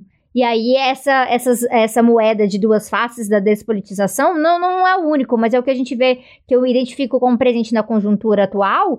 Ela vai estar ali, ela vai estar costurando os significados para as pessoas. E é isso que é importante, a gente tem tido esse esvaziamento dos significantes e aí a direita vem e até a própria esquerda mobiliza esses outros significados ali, não é simplesmente porque nós perdemos isso na linguagem, não, é um jeito de falar, que é um problema atual que a gente vê nessas críticas que eu considero rasas, de que ai, a esquerda precisa aprender a conversar com as pessoas. Não é uma questão de conversa, não é uma questão de discurso, de linguagem, é uma, é uma questão de prática, de trabalho uh, concreto porque o trabalho concreto, quando você está apresentando um projeto político e ele consegue fazer sentido nessa realidade material das pessoas, é ali que a gente vai ter essa unificação dessas consciências uh, que estão em contradição, a consciência teórica e a prática. Porque o trabalhador, quando ele está absorvido na ideologia dominante, ele está porque a sua consciência teórica está indo numa direção contrária à sua consciência, consciência prática, que é aquela que eu estou ralando, eu estou suando, eu estou sendo explorado e tudo mais. Mas aí vem a consciência teórica uh, capturada pela ideologia de, dominante e traz falsas soluções, ap aponta problemas que são problemas errôneos ou que são problemas apenas aparentes e não da, da raiz da nossa realidade. Então é isso que a gente tem que fazer. A gente tem que apresentar projetos políticos de forma concreta no dia a dia das pessoas, trabalhando para além da disputa estatal uh, uh, via, uh, via eleitoralismo, que é o que ocorre na maior parte do pensamento da esquerda, que é aquela ideia de que, ah, então tá, mas faz isso, aí o Bolsonaro ganha de novo em 2022. Qual vai ser o candidato em 2022? Esse pensamento do que é só o candidato de 2022 é parte do problema, porque esse é o centro de gravidade. E a despolitização nos traz de volta para isso. Inclusive, esse, esse tipo de pensamento, quando a pessoa fala, normalmente me vem na cabeça o hamster correndo numa rodinha. Nossa, é assustador. É, é assim, ele tá correndo a rodinha, não percebe que tem a gaiola ali em volta, né? Que ele tá no ambiente, mas tudo bem, a rodinha é isso que a gente precisa, né? E é, é um problema de... É, é, é essa, essa analogia que você fez, a minha, é muito interessante da rodinha, porque realmente é um problema de você não enxergar princípio, ponto de partida e resultados. Porque, é, por exemplo, como se trata a questão da unidade de esquerda. Eu sei que não é bem o, o tema do, do podcast, mas é algo que eu abordo no livro. O pessoal fala assim: a esquerda precisa se unir, a esquerda precisa se unir como se fosse uma questão de assim, ah, então tá, gente, ah, era. Nossa, que ideia boa, né? É isso que a gente tem que fazer. Vamos dar as mãos aqui, todo mundo? Ou, no caso, como várias lideranças institucionais, partidárias e tudo mais, fazem que assim, vamos jantar todo mundo na casa de alguém e beber um vinho e conversar, porque, ai, tá vendo? A, esque a esquerda precisa se unir, então lá, tá todo mundo junto no mesmo lugar. Isso não é unidade de esquerda. Unidade de esquerda não é de onde você sai, é um resultado de práticas que vão levar a síntese de programa, então sínteses teóricas de programa, de projeto político, que tem que fazer sentido nessa prática conjunta. Então não é um princípio, a unidade ela não pode ser um princípio, porque se você fizer isso, vai, vai, vai aí de, de repente Qualquer coisa vira sectarismo, né? Qualquer coisa vira sectarismo. Tá vendo? Você é sectário, você não quer juntar com o PCdoB em relação a isso. Você tá criticando Flávio Dino em relação ao Maranhão. Ai, nossa, que sectário, que absurdo, tá fazendo o jogo da direita. Porque tá pensando unidade como um princípio puro e totalmente descolado da realidade material. E esse é um problema também de despolitização Exatamente, muito bom. É, Jones, meu querido, você gostaria de fazer a sua consideração? Sim, sim. É, Sabrina falou que contra a hegemonia não está em Gramsci. Outro informe muito importante para o jovem é que Estado ampliado também não está em Gramsci, não, viu? Isso aí criaram depois e colocaram a culpa no jovem, mas o jovem Gramsci nunca falou de Estado ampliado, não. Mas vamos lá. E o jovem, todo mundo sabe, tem que acabar. É, não, o jovem ele é, um, ele é confuso. O jovem é confuso. Veja só, é, amigos, amigas, camaradas. É, duas dicas importantes. Primeira dica que eu sempre falo: leiam Lane né? Eu acho que é muito importante a gente ler Lênin, porque grande parte desses problemas que estão postos hoje, a gente consegue pensá-los não ter resposta, né? Inclusive isso é muito importante. Não é uma atitude marxista olhar na aparência para um problema da atualidade e buscar uma resposta no texto tal como foi escrito sei lá, 50, 80, 100 anos atrás. Isso é uma atitude religiosa que passa longe de uma atitude crítica marxista. Mas Lênin, a partir da obra dele, ele ajuda a gente a pensar vários e vários problemas. hoje no meu Instagram me questionaram o que, que eu acho dos conceitos de ultra e pós-política. E eu falei que eu acho muito bom a maneira como Sabrina trabalha, só que eu não sinto necessidade de usá-los, justamente porque é, eu acho que esses problemas são problemas estruturais da, da forma, das formas históricas que a burguesia faz a luta de classes. Então, se você coloca esses conceitos dentro dessa compreensão, tá ótimo. O, o, o que eu tenho um pouco pé atrás é que, dif, diferentemente de Sabrina, eu vejo que muita gente usa esses conceitos na forma de fetiche, o que é muito comum, inclusive, com vários conceitos marxistas, inclusive o conceito de hegemonia, que no Brasil, e suspeito no mundo, segundo Perry Anderson, no mundo, no famoso ensaio dele, As Antinomias de Antônio Gramsci, virou uma espécie de fetiche, porque se fala de hegemonia como se ela fosse descolada da luta de classe, da organização da classe trabalhadora pela tomada do poder político, como se a hegemonia fosse um processo de ocupação de espaços na sociedade civil e no aparelho do Estado, uma espécie de produção de uma contranarrativa cultural, deslocando a disputa pela hegemonia, que é outra forma ou um conceito de Gramsci para falar da boa e velha luta de classes. Então, leiam Lenin em especial, mas todos os marxistas clássicos, Rosa Luxemburgo, Trotsky, Stalin, Mao, que acho que eles ajudam a pensar política como um poder, como uma relação de forças que tem múltiplas dimensões, que é composta de diversos complexos sociais, e aí entra disputas culturais, teóricas, organizativas, enfim. Quando eu falo relação de forças, eu não estou me referindo apenas à força bruta, à violência, que também está incluída, mas é uma relação multifatorial mas que, em última instância, é isso. Política é relação de forças, e eu acho que a gente precisa, para ontem, recuperar essa noção de que política é relação de forças. Política é um confronto estratégico em que, onde você, quando você, melhor dizendo, quando você não destrói as forças do inimigo, não busca destruí-las, o inimigo vai destruir as suas. Porque Bolsonaro, Bolsonaro, ele está fazendo, por exemplo, o que o PT, em mais de três anos de governo nunca se propôs a fazer, que é uma transformação do aparato do Estado para melhor aplicar o seu projeto. O governo Bolsonaro faz numa perspectiva regressiva, reacionária, mas ele retira dos aparelhos do Estado todo mundo que não é identificado com o seu projeto. Ele interfere diretamente, por exemplo, na escolha do Procurador-Geral da República e não deixa a lista para o órgão de classe dos procuradores. Ele mexe nos chefes regionais da Polícia Federal quando eles não estão alinhados com ele. Aí tem muita gente que fala assim, isso é uma atitude autoritária. Eu, quem me acompanha, viu que em nenhum momento eu usei essa crítica de que o governo Bolsonaro está sendo autoritário porque ele está demitindo fulano Y, demitindo fulano X. Não, eu acho que política é isso. Otário é quem não faz. Eu acho que quando você, por exemplo, chega ao governo, você tem que passar o cerol em todo mundo que não está minimamente alinhado com o seu projeto político, com seus valores, para criar uma maior coesão no, na máquina política que vai tentar implementar seu projeto. Evidentemente que não dá para implementar um projeto revolucionário socialista a partir da simples ocupação dos postos do Estado, mas o tensionamento dessa máquina para servir um pouco mais aos interesses do povo trabalhador, organizando a classe para um processo de ruptura revolucionária, passa por passar o cerol botar para fora todo mundo que não está alinhado com o nosso projeto. É por isso que Hugo Chaves, por exemplo, quando ele chega ao governo, uma das primeiras atitudes dele é mudar as regras para a escolha de juiz da Suprema Corte e mudar a composição da Suprema Corte. E sabe quem fez o mesmo? Franklin Delano Roosevelt, nos Estados Unidos. Quando a Suprema Corte não queria aprovar as medidas do New Deal, sabe o que ele fez? Aprovou um projeto de lei no Congresso que ampliava o número de juízes da Suprema Corte, indicou uma porrada de juízes alinhado com o programa dele e fez com que os liberais fossem minoria. Política é isso. Então, quem brinca com política vai terminar no chão. Sabe, política é relação de forças e política é neutralizar o inimigo, é procurar destruí-lo. Isso significa que esse negócio de o amor vai vencer o ódio, pelo amor de Deus, gente.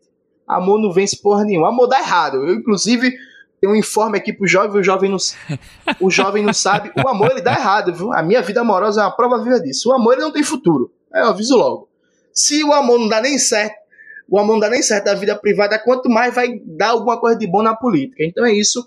Pensem sempre a política como uma relação de forças, como uma relação estratégica em que você tem que visualizar muito bem seu inimigo, quem são seus aliados, entender o que são alianças táticas, o que são alianças estratégicas e como se constrói uma mudança na correlação de forças para que você consiga alcançar o poder. Porque a grande superioridade teórica do que se chama de marxistas clássicos é que eles pensavam política sempre, sempre visando a conquista do poder. É por isso que pensadores e pensadoras como Rosa Luxemburgo, como Lene, ou até mais recentes como Florestan Fernandes, Rui Mauro Marini, Vânia Bambirra, eles são tão atuais para a gente e vão continuar sendo, porque eles não pensavam política como a, a disputa eleitoral do momento ou a, a, falsa polêmica de agora. Eles pensavam política numa perspectiva estrutural, estratégica, de longo prazo, enquanto conquista do poder, e é por isso que eles ajudam a iluminar nossos dramas é, do presente. Por último, uma recomendação. Está saindo, é, aliás, quando esse podcast for lá, já vai ter saído um vídeo no meu canal que o título é Mídia, Hegemonia e Poder onde eu busco justamente chamar a atenção da nossa esquerda, da esquerda brasileira, para uma postura ingênua de acreditar piamente em todas as notícias ditas internacionais produzidas pelas agências de notícia, que são apenas três que monopolizam esse mercado mundial, e a mesma esquerda que diz que a mídia mente quando o tema é política interna, né, previdência, economia, emprego e por aí vai, acredita em tudo que a Globo, o Estadão e a Veja falam sobre Cuba, Venezuela, Coreia do Norte, Irã, Síria, Rússia, Hong Kong agora, né, que é o assunto da moda. Então eu vou estar debatendo isso e no vídeo eu faço uma ironia.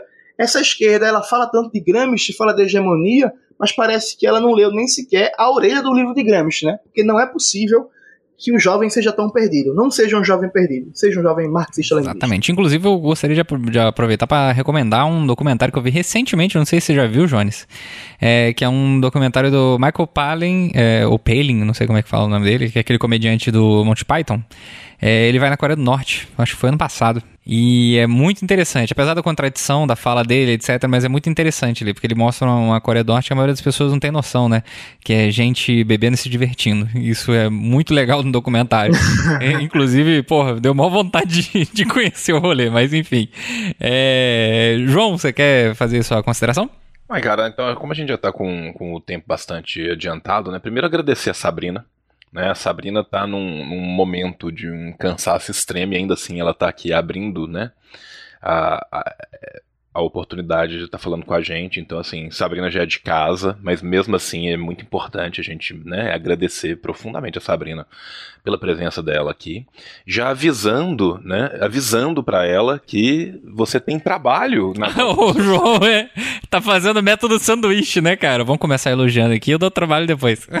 É o método sanduíche, ah, cara. É? que na volta das férias a gente tem que conversar sobre um episódio que nós vamos ter aí sobre Federici e caçações e tudo mais. É, e Fica aí, pelo assim, ar aí. Estou, é, estou trabalhando aí pelo ar, mas assim, vamos ter uma especialista em antiguidade, eu representando o medieval. Essa fera aí, bicho. Ah, é verdade. Fiquei sabendo que eu tenho esse trabalho aí também. Vai, vai, ser, é, vai ser muito divertido. Então, assim, você já está devidamente convocada, já fica sabendo disso. Né? Aproveitando as convocações, Jones falou de Hong Kong. Se tudo der certo, semana que vem, né, Jones? A gente vai fazer uma Aí live para falar de Hong Kong, porque afinal de contas, né, eu e o Jones, nós somos as reencarnações do, do, do maoísmo e do stalinismo no Brasil. né? Então, como a gente já está com essa pecha mesmo, alguém tem que, que falar a respeito. E esse alguém. E olha que eu sou trouxo. É, e esse alguém seremos nós. Né? Então. Revelações. A semana que vem vai ter uma livezinha sobre Hong Kong a ser marcada. Né? E assim, para além de tudo que, que o pessoal já falou e que eu assino embaixo, é, eu quero lembrar né, que entre o teoricismo e o praticismo é que jaz de fato a prática revolucionária, que é conjugar nas suas atitudes diárias e políticas a teoria e a prática. Então não adianta prática sem teoria, da mesma forma que não adianta teoria sem prática. Né? E se a gente pretende romper a barreira da despolitização, a gente precisa de aliar um ao outro Né? Lembrando que não adianta malhar só braço e não ter perna, e não adianta malhar só perna e não ter ombro. Né? Então, assim, a, a, a, boa prática marxista exige as fichas A, B e C para que você trabalhe grupos grandes e pequenos ao mesmo tempo. Então, você jovem, nem só de menes, nem só de capina vive o homem, tá? O, o novo homem que Fanon falava, ele corria pelo certo e curtia o veneno. Então fica a dica para todos vocês, né, que vocês estudem e pratiquem aquilo que vocês estudem na, na, na vida prática, na vida de vocês. Porque é assim que e bebam água. mudar a vida. E bebam água. A hidratação. Manter-se tratado, é verdade. É muito importante. Eu, eu venho usando um aplicativo para hidratação e eu venho bebendo na faixa de 3 litros e meio a 4 litros de água por dia. Um garoto hidratado com a pele. Não, não apenas hidratado, Zamiliano. Eu, eu, eu, eu, eu vou te dizer que eu sou pós-diabético. Porque eu tenho o açúcar do meu sangue baixíssimo e ao mesmo tempo eu urino 72 vezes por dia porque eu bebo água demais. Hum, é então, muito bom. Eu, eu, sei quantas vezes João mija agora. Maravilhoso. Sim, sim. informa... É, aqui tem informação, né, cara? Esse aqui tem informação. Não, né? não é então, assim, nós, nós, vamos fechar o, o, o episódio com um informe da minha pós-diabetes. e, Eu gostaria sério... de dizer que o João acaba de apresentar ao jovem uma nova linha do marxismo. É o marxismo marombismo é, Sim, cara, não, é, a gente a tá qual sempre... tem uma tem uma, uma outra divisão também, né, que faz parte do marxismo é, marombismo, que é o bolchevitismo. Não, o bolchevitismo, né, o que Jones é está aí, o, o, maior representante Inclusive, do bolchevitismo no Brasil. Eu gostaria de dar um informe importante para terminar esse podcast. O general informe. Vilas Boas, no Twitter, acabou de citar o Ho Chi Minh para criticar a França. É isso mesmo. João, Caralho. o mundo precisa de você. Você precisa não deixar isso acontecer. Cara, ah, meu Deus. É, então, né? É isso, é MBL usando é, Guy Debord, é, Debord né? É, nem sei como é que pronuncia isso em francês. Abraço aí, França. É, e, e, o nosso querido Vilas Boas usando o Ho Chi Minh pra falar mal da França. Então é o confusismo aí, né? Criando cada vez mais é, animaizinhos pra gente ter que combater, né? Enfim, eu, eu, queria aproveitar esse momento também agradecer a Sabrina, né, Sabrina, por você ter participado aí. Daqui a pouco tem o seu podcast aí que vai ser lançado, né, que é o Fogo no Parquinho. Fantástico, aliás, né? Já fica a recomendação aí pra galera. É, é, o, o Zami já, já, teve o privilégio de, de Exatamente, eu ouvi, vocês não ouviram. Todos os segredos de bastidores. Todos os segredos de bastidores estão na minha mão. É o Zambilix. ai, ai. É, queria agradecer, etc. Etc, etc. Etc. Bom, tá, né? etc. tá tudo agradecido, etc. Hashtag gratidão.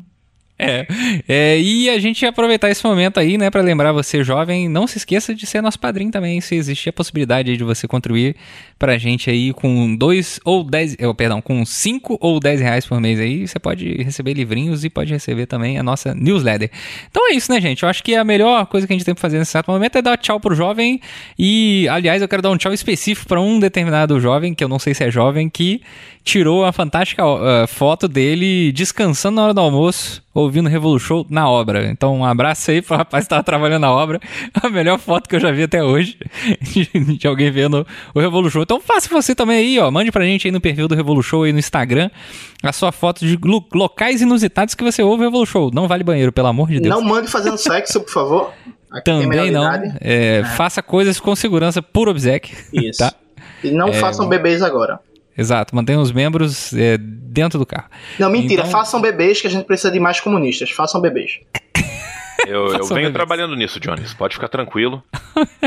É a maior propaganda que o João faz no é, Tem filhos, né? né? é por... Façam bebês, façam bebês. É, inclusive, peguei uma pressa uma vez no grupo, mas isso aí fica para outro momento. Então, um abraço tudo, aí pra todo mundo. Tudo, tudo, que eu vou dizer é que não apenas eu digo isso. Lenin disse dentro de mim.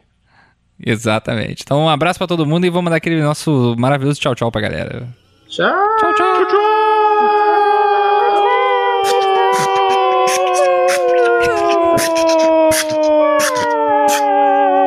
Fiz um beatbox aí